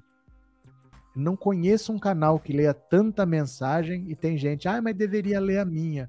Pô, eu não faço outra coisa, eu fico duas horas lendo mensagem, né? Socorro Rabelo, também acho, mas o professor tem razão, as leis podem ser mal usadas no Brasil.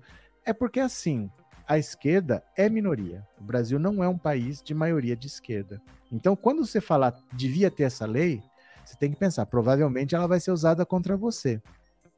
Porque imagina, não tá fácil tirar o Bolsonaro, não vai ter impeachment. Vamos mudar a lei? Vamos. O próximo presidente é o Lula. Como é que faz? Vocês acham que eles vão ter pena do Lula, ah, o Lula é legal, não vamos usar, ou se tiver mais fácil, vão dar uma chacoalhada? É nisso que tem que pensar, infelizmente, né? É, todo esse pó deve ter vindo de alguma fazenda mineira. Eu não tenho ideia, viu? É, nesse governo ninguém rasga dinheiro. Que problema mental. Cadê? É, o povo para reclamar. Gente, eu fico lendo mais mensagem do que não sei o que lá, né? Eu leio pra caramba. Olha, Sérgio Moro, a irritação dentro do Podemos com o Sérgio Moro. Gente, ninguém gosta dele. Ninguém gosta dele. Ó, a predominância de pessoas ligadas a Sérgio Moro na coordenação da campanha do presidenciável tem irritado integrantes do Podemos, que andam se sentindo desprestigiados pelo ex-juiz. Passados pouco mais de três meses de sua filiação, o ex-ministro de Bolsonaro tem sido malhado por companheiros de partido. É considerado ingrato. Muitas das críticas estão endereçadas também ao comportamento centralizador do advogado Luiz Felipe Cunha, escolhido por Moro, seu amigo, para coordenar a campanha. Olha, basicamente o que acontece é o seguinte: o Podemos estendeu o tapete vermelho para o Bolsonaro, para o Sérgio Moro podemos estender o tapete vermelho. O Moro está desempregado, contrataram o Moro por 22 mil reais por mês. O Moro quis trazer pessoas para trabalhar na campanha, contrataram pessoas para a campanha, precisava de um marqueteiro. Nenhum marqueteiro no Brasil quis trabalhar com Sérgio Moro, foram trazer um marqueteiro da Argentina. O Moro tem seguranças, paga pelo Podemos. Então o Moro, sem fazer nada, sem fazer campanha, ele já custa uma fortuna. E o Podemos é um partido pequeno. Nós não estamos falando do fundo eleitoral. O fundo eleitoral ainda não saiu. É o fundo partidário. É o dinheiro que o partido tem para tocar o dia a dia. O Moro está comendo uma bocada desse dinheiro para ter um desempenho pífio, para não conversar com as pessoas e para não dar satisfação. Parece que ele não é do Podemos. Parece que ele faz o que ele bem entende. Então o pessoal de dentro do Podemos já está torcendo o nariz para o Sérgio Moro falar: olha, ele não conversa com a gente, ele age como se ele não fosse do partido, ele é centralizador, ele trouxe um cara para cuidar da campanha que é inacessível, a gente não consegue falar, isso tudo custa muito dinheiro e agora ele está perdendo para o Ciro Gomes. E aí? Vai com isso até quando? Até quando vão ficar com esse estorvo aí no partido? E ninguém, ó, o pessoal tá por aqui com o Sérgio Moro. O pessoal tá por aqui. O pessoal do Podemos tá querendo ver o Sérgio Moro pelas costas. O pessoal do próprio Podemos vai sabotar a campanha dele. Vai vendo. Denis, professor, se o governo da Ucrânia não fosse nazista extremo, extrema direita, vou dizer de centro, querendo se juntar à OTAN, o que o Putin ia fazer. Como é que é? Se o governo da Ucrânia não fosse nazista extrema-direita, vamos dizer de centro, entendi. Querendo se juntar com a Ucrânia, o que, que o Putin ia fazer? A mesma coisa.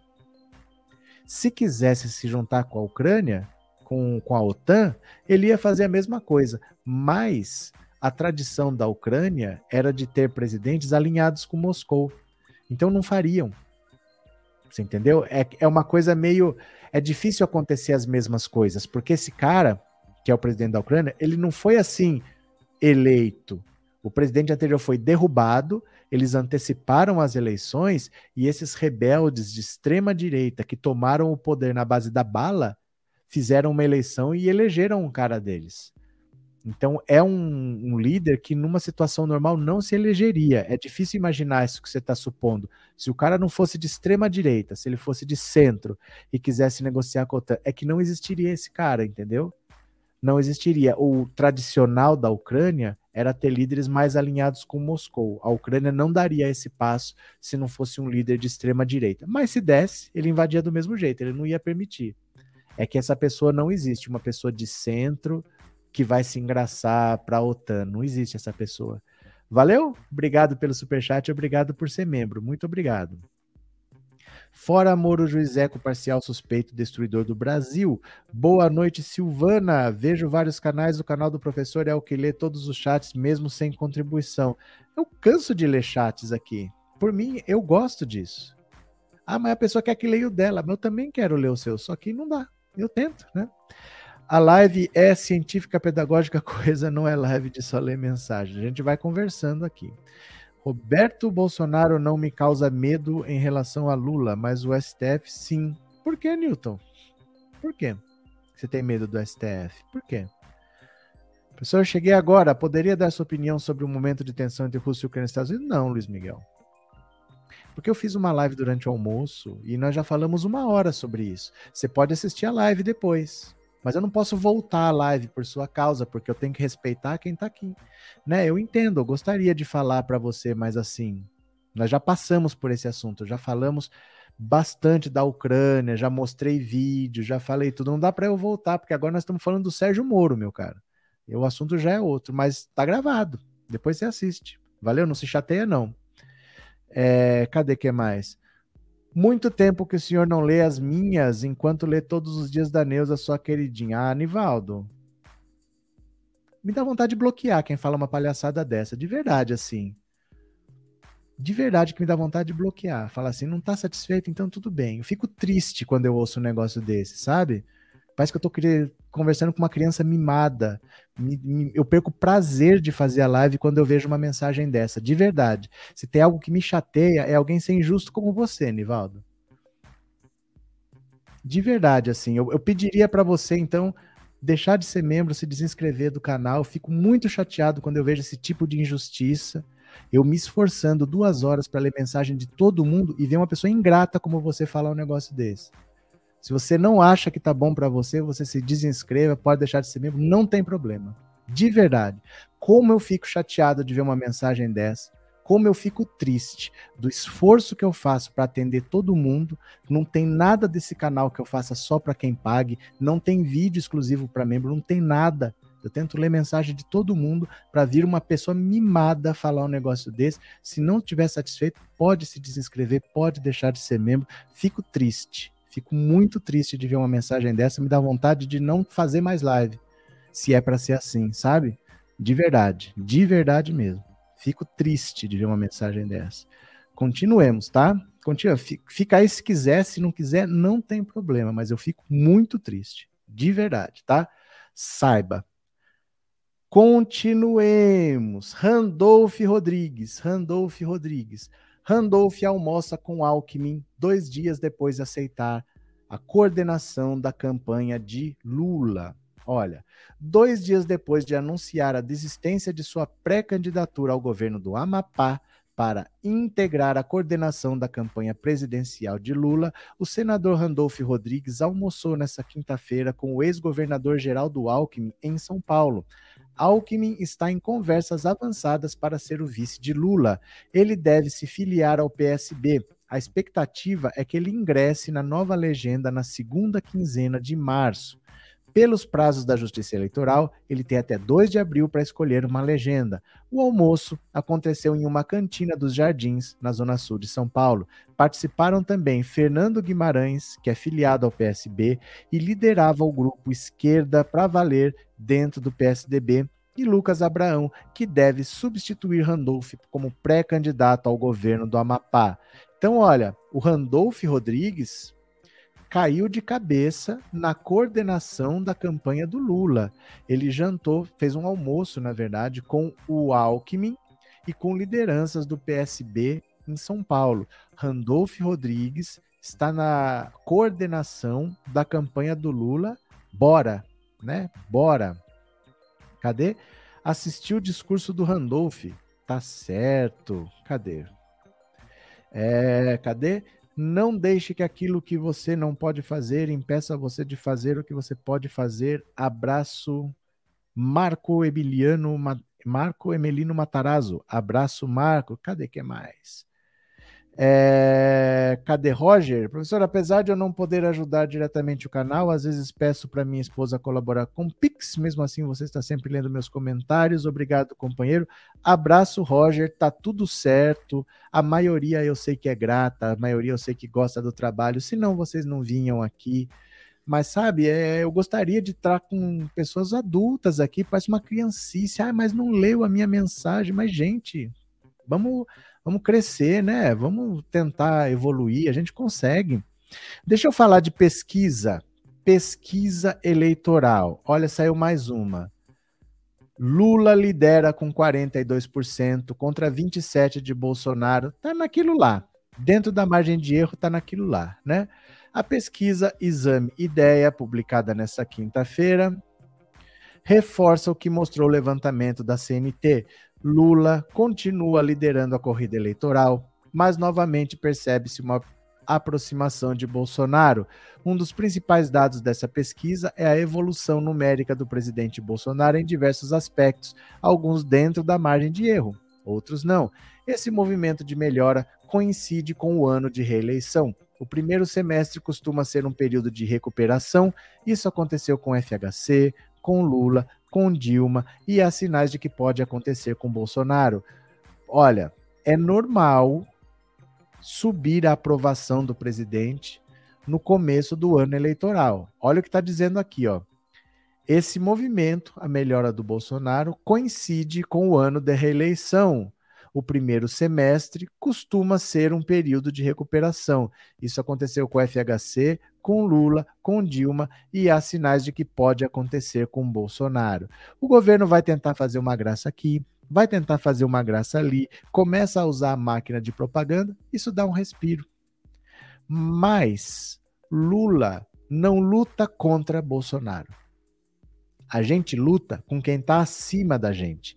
Então, Bolsonaro luta contra Lula. Mas Lula não luta contra Bolsonaro, Lula con luta contra os 50%.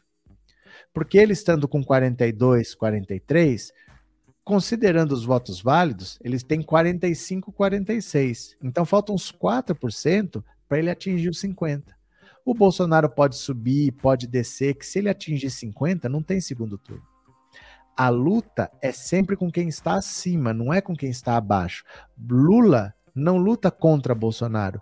Lula luta para atingir os 50%. Ele estando com 42, 46 do total, dos votos válidos, quer dizer que ele tem uns 45, 46, mais 4% ele atinge 50 e acabou. O Bolsonaro pode subir, olha, se o Lula tiver 50 e o Bolsonaro tiver 49 e meio, não é porque tá colado não, não tem segundo turno. Eu não preciso ter uma grande diferença. Eu tenho que ter mais de 50. Se eu tiver mais de 50, acabou e não tem conversa. Então o Bolsonaro pode subir, pode descer, não faz diferença. O que precisa é o Lula atingir os 50%. Essa é que é a luta. A luta não é contra o Bolsonaro, não é para abrir vantagem do Bolsonaro. A luta é para atingir 50%, né? Cadê quem mais? Professor, os marrequistas devem voltar a ser bolsonaristas? Nem pensar, Tati nem pensar. Não vai ter um voto do Sérgio Moro que vai para o Bolsonaro. Eles se odeiam. Eles estão lutando. O Sérgio Moro e o Bolsonaro estão lutando lá no STF, no inquérito de interferência na Polícia Federal. O Sérgio Moro quer botar o Bolsonaro na cadeia, ele quer derrubar o Bolsonaro. Esse inquérito é para prender o Bolsonaro. Eles se odeiam. Migração de voto de Bolsonaro para Sérgio Moro é praticamente impossível. Se o Ciro Gomes desistir, os 6% dele devem ir para o Lula. Se o Sérgio Moro desistir, Dificilmente esses 6% vão para o Lula, dificilmente esses 6% vão para outro candidato. É por isso que o Dória não desiste. O Dória não desiste apostando que o Sérgio Moro vai desistir. O Sérgio Moro dá todos os sinais, porque quem está pedindo para ele desistir é a própria campanha dele. Não é um aliado que não deu certo, não, é a própria campanha dele que está falando que é para ele desistir. Então ele não desiste porque ele fala: eu tenho dois, mas se eu herdar oito do, do Sérgio Moro, eu vou para oito, porque dificilmente esses votos irão para Lula, dificilmente irão para Bolsonaro, dificilmente irão para Ciro Gomes. Se o Moro desistir, é bem capaz que alguém herde, alguém outro, ou que anulem o voto. Dificilmente ele vai migrar. Por isso que o, que o Dória resiste em desistir. Ele falou: vou espera, espera, porque o Sérgio Moro pode desistir antes. Pode sobrar voto para ele daí. Dificilmente vai para Bolsonaro ou para Lula, né? Cadê? Não deixe que aquilo. Mas repetindo mensagem, rapaz.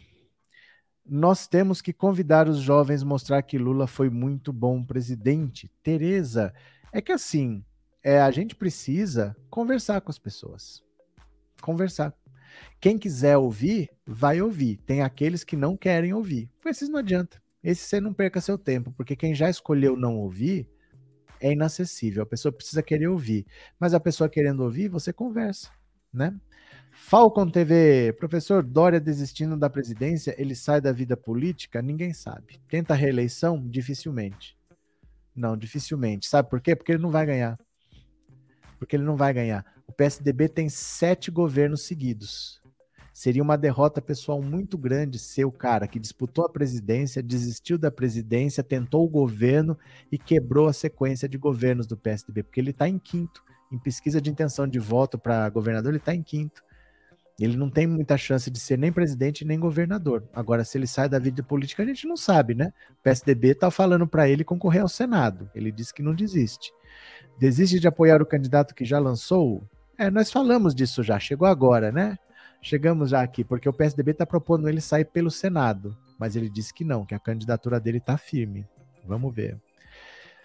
Eu assisto todos os dias, quando tem de manhã também assisto, que eu gosto muito da treta na direita e os peixinhos jogando troca de objetos.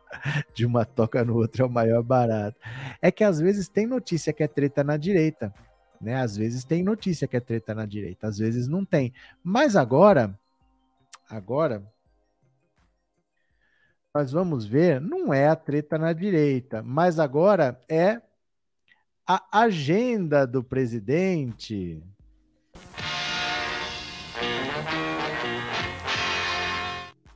Vamos ver se esse menino trabalha hoje, porque ele não foi, ele não foi resolver a paz lá na Ucrânia. O que será que ele fez? Vamos ver? A agenda oficial do presidente da República. Hoje é dia 24 de fevereiro.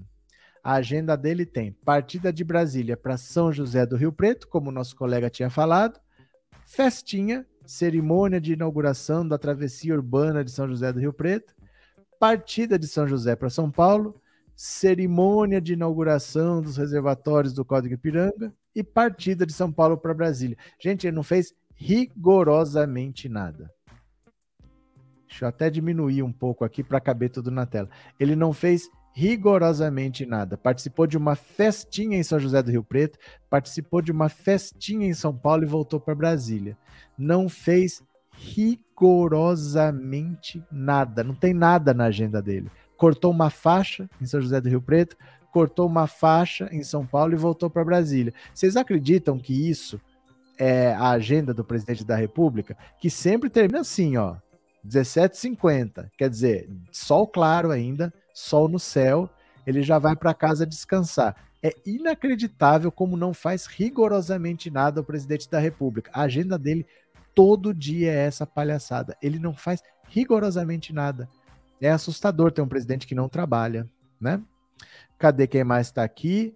O Podemos está fazendo campanha eleitoral na Globo durante o Jornal Nacional. Pode isso? Pode, Newton. Pode. Falei no começo da live. Gente, vocês estão chegando no meio da live. E aí vocês ficam perguntando coisa que eu já falei. Ó, começou o horário eleitoral. Essas inserções são parte do horário eleitoral gratuito, porque tem dois tipos de propaganda. tem aquela faixa, tem uma faixa na hora do almoço, tem uma faixa na hora do jantar, aí passa propaganda eleitoral em todos os canais, mas tem inserções ao longo do dia, que são comerciais de 30 segundos. Isso já começou. Então é por partido. Eu acho que o PT é no final de março. Mas agora o Podemos está tendo as suas inserções aí. É parte já da propaganda eleitoral. Eles têm direito a não sei quantas inserções lá. Tá tendo sim. E é parte da propaganda oficial que o partido tem direito de fazer. Viu? Cadê mais? A minha internet hoje tá caindo muito. Tá chovendo aí? Aqui tá ventando por enquanto. A única coisa que ele faz é atacar a democracia e espalhar fake news e comer camarão sem tirar a casca, né? Mônica Porfírio, professor Suminão, sempre aqui fora você. Ah, sumiu sim. Não vem com história que sumiu sim. Obrigado pelo superchat e obrigado por ser membro, viu? Só festas e viagens. Só. Ó, imagina agora no carnaval. Pois é. Ele é o presidente da República, ele não faz rigorosamente nada nunca. Quem mandar mensagem no Pix, daqui a pouco eu vou ler. Tá? Quando você manda o Pix, você pode incluir uma mensagenzinha, daqui a pouco eu vou ler. Quem mais? Professor, quem tenta denegrir o Senhor, os gados, o Senhor não ameaça bloquear. Eu sou seu ouvinte, carteirinha está me ameaçando. Vai continuar chorando, Nivaldo? De verdade? Você jura para mim que você ainda tá chorando? Eu tava chateado, tô começando a ficar com raiva. De verdade, assim. Eu vou tocar para frente, vou ignorar. Boa noite. Depois o vagabundo é o PT e o Lula. Nivaldo, cresça, pelo amor de Deus. Não, de verdade, assim. O que está acontecendo? O que está acontecendo? Nem? Não é possível um negócio desse. Cadê? Meu Deus do céu. Não é possível, não. Que a gente não consegue mais fazer o, o básico. Básico. Olha, PT dá como certa a desistência de Márcio França em São Paulo, mas não agora. Olha, Márcio França, do PSB. Lideranças do PT dão como certo, nos bastidores, que o ex-governador Márcio França vai abrir mão da disputa ao governo de São Paulo este ano e declarar apoio ao ex-prefeito petista Fernando Haddad. Caciques do PT ressaltam, no entanto, que o anúncio não será feito agora. A expectativa dos petistas é que França só anuncie a desistência após a janela para trocas partidárias, que ocorrerá entre 3 de março e 1 de abril. Petistas explicam que o ex-governador precisa manter a perspectiva de candidatura ao Palácio dos Bandeirantes até o final da janela partidária para evitar a saída de afiliados do PSB em São Paulo. Lideranças do PT ponderam que uma possível debandada de PCBistas atrapalharia a montagem da chapa do PSB, que disputará vagas nas câmaras dos deputados e na Assembleia Legislativa Paulista. A principal aposta no PT é de que Márcio França será candidato ao Senado na chapa de Haddad. Outra possibilidade seria ser vice, mas o ex-governador já indicou não ter interesse na vaga. É, ser vice, gente, ele já foi vice do Dória. Ele vai ser vice de novo. O vice não faz nada. O vice não tem função. Como o Dória saiu candidato, ele foi governador por seis meses. Não, perdão. Ele era vice do Alckmin. Ele era vice do Alckmin. O Alckmin foi candidato à presidência da República e aí saiu do governo de São Paulo. Ele foi governador por seis meses, mas não mais do que isso. Fora isso, três anos e meio sem fazer nada. Ele não vai querer ser. É, pera lá. Ele não vai querer ser de novo vice-governador do estado. Ele poderia ser senador, mas a disputa não vai ser fácil em São Paulo. Então vamos ver, né? Agora, deixa eu falar aqui, ó. Eita, nós! Olha o bicho pegando, ó. Tá cara a gasolina? Tá cara a gasolina? Dá uma olhada aqui, ó. Lucro da Petrobras sobe 1.400% e chega a 106 bilhões em 2021. Por um acaso, é você que está pagando esse lucro. É você que abastece seu carro, é você que compra gás de cruzinha, que está bancando esse lucro que está indo para quem tem ação da Petrobras. Olha, o lucro líquido da Petrobras atingiu 100,6 bilhões no ano passado, um aumento de 1.400% em relação aos 7,11 é, bilhões em 2020. A estatal foi significativamente beneficiada pela disparada do preço do barril do petróleo, pela desvalorização do real e pela recuperação do consumo de combustíveis no pós-pandemia. O preço médio do barril passou de 41 para 70 dólares. O dólar médio da venda praticada pela Petrobras subiu de 5,16 para 5,40. As receitas da companhia subiram em praticamente todos os produtos. A alta chegou a 84% no diesel, 100% na gasolina, 39% no gás de cozinha e 76% no querosene de aviação. A administração da Petrobras vem sendo muito criticada pelos políticos por seguir a paridade de preços internacionais, uma maneira de preservar o caixa que também acaba impactando no consumidor. O principal argumento da empresa é que esses recursos são devolvidos à sociedade como tributos ou dividendos. Em 2021, a, pagou, a empresa pagou 202 bilhões em tributos e 37,3 bilhões em dividendos à União, seu principal acionista. O pagamento total de dividendos bateu recorde 100 bilhões de reais. Olha, sabe o que, que isso quer dizer? Isso quer dizer o seguinte, ó. Você tem uma empresa brasileira que extrai petróleo do Brasil. Só que na hora de refinar, não tem refinaria, porque eles resolveram privatizar o refino. As refinarias estão sendo vendidas aos poucos e a Petrobras não consegue mais refinar o petróleo que ela extrai. Aí o que, que o Brasil faz? Extrai o petróleo, tem que vender petróleo bruto para outro país e tem que comprar gasolina refinada nos Estados Unidos. Então, tudo que a gente poderia fazer aqui, nós estamos fazendo nos Estados Unidos. Por isso que ela cobra o preço internacional. Porque apesar de extrair o petróleo aqui no Brasil, ela não refina. Ela manda o petróleo para fora e depois compra a gasolina é, já pronta dos Estados Unidos, manda dinheiro para lá. Então, o americano que está refinando a gasolina está ganhando. A Petrobras também está ganhando porque ela está extraindo petróleo aqui a um custo baixo está vendendo a um preço alto, porque é o preço internacional. Só que quem está pagando essa conta somos nós. Porque tudo isso está sendo feito em dólar, a gente recebe em real. Basta ter uma guerra lá na Rússia, na Ucrânia, que nós não temos nada a ver com isso, que o preço do petróleo dispara, a gasolina fica mais cara porque acompanha o preço internacional. Isso está dando lucro para quem tem ação da Petrobras. Eles estão ganhando dinheiro como nunca ganharam na vida. 1.400% aumentou o lucro da Petrobras, só para vocês terem uma ideia. 1.400%. Vocês têm noção do que, que é isso? 1.400% de aumento no lucro às custas do trabalhador, às custas de gente que está fazendo comida com lenha, porque não tem dinheiro para comprar gás de cozinha, está cozinhando no fogão a lenha, está improvisando, gente que rodava de Uber, está parando de rodar porque não aguenta, mas quem está rodando está bancando esse povo que está ganhando dinheiro. Muitos são americanos, muitos são internacionais que compram ações na bolsa e estão lucrando sem fazer rigorosamente nada, só ganhando dinheiro porque a Petrobras resolveu dar dinheiro para eles, né? Professor, você acredita que a Sedusc está mandando pesquisa para as escolas para saber se elas têm interesse em tornar-se cívico-militar? Isso aqui em Bauru. Não, não tinha ideia.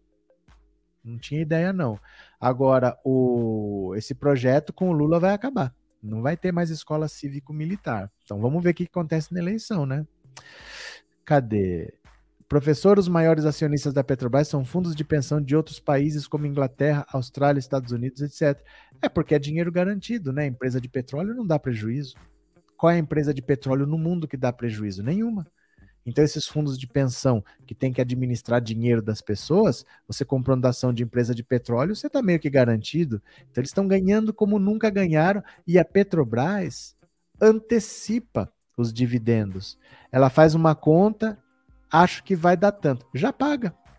Antes do dinheiro entrar, ela antecipa esse dinheiro, esse lucro que ela deveria dividir, ela faz uma projeção, hum, vai dar tanto. Já vai antecipando, já vai pagando antes. Por que isso? Mas faz, né? É, dou todo o meu apoio para o Broso ir para a Ucrânia. Ana Jansen. pois é.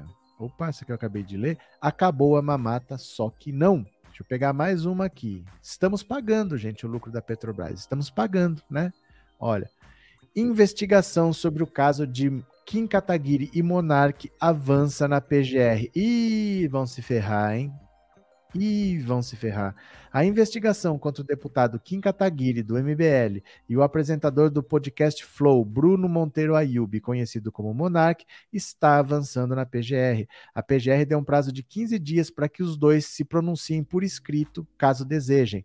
O órgão apura se houve crime de apologia ao nazismo. A partir dessa manifestação, a PGR decidirá pela abertura de inquérito junto ao STF, onde Kim tem foro privilegiado. A informação é da coluna Maquiavel, da Veja.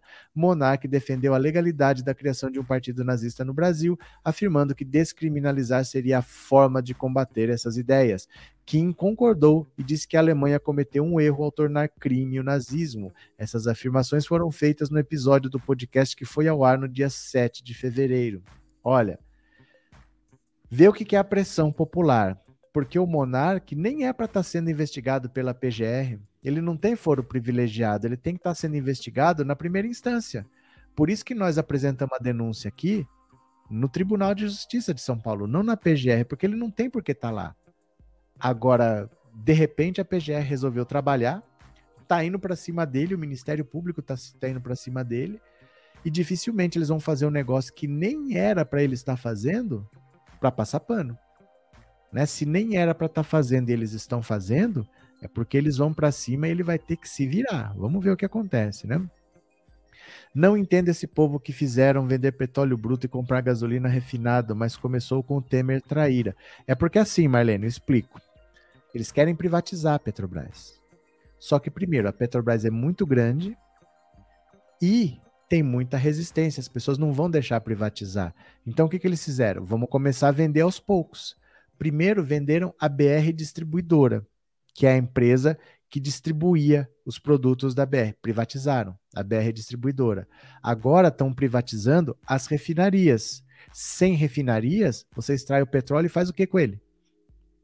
Você entendeu? Então, como eles estão privatizando por pedaços, o Brasil está ficando sem refinarias. Aí é obrigado você a vender o petróleo bruto, você extrai o petróleo, mas vende bruto, e compra gasolina refinada, só que você compra pelo preço internacional. Por isso que eles fizeram essa paridade com o preço internacional.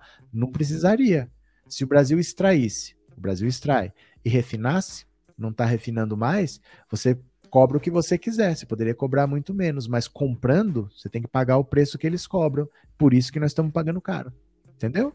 César, obrigado pelo superchat e obrigado por ser membro, viu? Muito obrigado pelo apoio, obrigado pela força, obrigado mesmo, valeu. É preciso acabar com a maior latrina do Brasil, localizado em Resende. Como assim, Cláudio? É maravilhosa essa notícia do Monarque. No mínimo, ele achou que falar o que disse ia passar batido. O erro fatal desses peixes pequenos, eles serão os primeiros a irem para cadeia. Cadê que mais? Jonathan, Obrigado, Jonathan, pelo super sticker e obrigado por ser membro. Muito obrigado pelo apoio de verdade, viu? Bolsonaro tá perdido, Lula vai ganhar muito provavelmente, muito provavelmente. Maristela, a venda da Petrobras é um retrocesso, o Brasil tá um caos. Um caos? Tá um caos nas mais do que será? O Brasil está um caos nas mãos do Bolsonaro, nas mãos do Bolsonaro, certo? É porque assim, me diz qual é a empresa de petróleo do mundo que está à venda. Porque alguém tem uma empresa de petróleo, tem petróleo para extrair, vai vender essa empresa. É só no Brasil que existe isso. Você vender uma empresa de petróleo, sendo que você tem petróleo. Por que você vai fazer isso? É a mesma coisa que você falar: eu tô aqui cavando um buraco, porque eu sei que tem ouro. Ah, vou vender minha picareta. Mas não tem ouro aí, não é escavar? Ah, mas eu vou vender minha picareta. O Brasil tem o petróleo, está vendendo para os outros a empresa que extrai o petróleo, né? Não tem lógica isso. Bolsonaro é mau caráter. Valeu, Walter. Cadê? Professor, de novo vou te falar, é melhor dar uma segurada no otimismo. Vai ser uma campanha aguerrida, a militância tem que estar unida para não deixar o Bozo crescer. Sonhar é bom, mas não é tudo. Arthur, de novo eu vou te falar. A campanha não começou, meu cara. Deixa as pessoas em paz. Deixa quem tá feliz, não tire a felicidade das pessoas, que é a única coisa que elas têm. Você tem a sua opinião, eu sei, você já falou aqui, mas deixa as pessoas serem felizes, meu cara. O governo tira tudo, vem você e tira a felicidade delas. Não é assim que você vai ganhar. Tudo tem que ser dosado. Eu não vou esconder os fatos. Os fatos são: faltam quatro pontos para o Lula vencer no primeiro turno. Ah, gente, está difícil. Mas quando que vai estar tá fácil? Se faltam quatro pontos para vencer no primeiro turno, isso é um fato. Isso não é um otimismo. Isso é um fato numérico. O que, que você quer que eu fale? Você quer que eu minta para que as pessoas não achem que há um otimismo? Se faltam quatro pontos para você vencer no otimismo, você tem que estar otimista. Não tire o prazer das pessoas. Deixe as pessoas viverem a vida. Não é falando frases sisudas que você vai ganhar a eleição, não. Viu? Não é assim. Relaxa, relaxa, deixa as pessoas, né? Uh, cadê? Cris, que aconteceu, Cris? que aconteceu? Que fofinho, adorei. Está faltando fofura no mundo de hoje. Como assim, Ana? É, Bolsonaro foi para a Rússia dizer que quando acaba o diálogo tem que ter pólvora. É pólvora, ele está no tempo da pólvora, gente. O duro é isso. Bolsonaro está no tempo da pólvora. Deixa eu pegar aqui, ó, para encerrar. Deixa eu ver se alguém me mandou uma mensagem no Pix. Você mandou? Agora.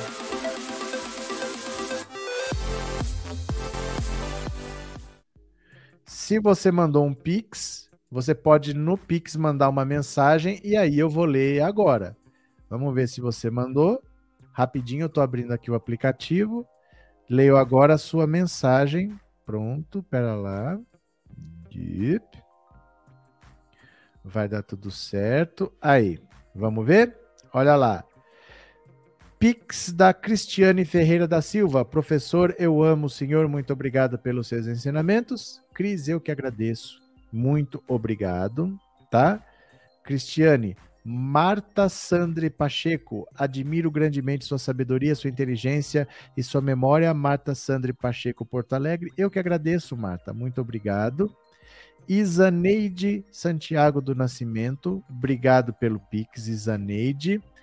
Augusto Rocha, obrigado pelo Pix. Augusto, muito obrigado. Davi Porto, é, professor, vou comprar esse final de semana o cartão que o senhor falou e me tornar membro. Obrigado, Davi. Obrigado mesmo pelo apoio. Muito obrigado, viu? Raimundo, obrigado pelo Pix. Raimundo pode escrever uma mensagem no Pix, viu? Boa noite. O Bolsonaro tem que ir para Ucrânia e levar a família inteira e ficar por lá mesmo. Elza Ferreira Miranda, obrigado pelo Pix. Elza Fernando, salve professor. Malditos bolsomínios fazem muita da gente, fazem muita da gente. Fernando Marcelo da Fonseca, obrigado pelo Pix.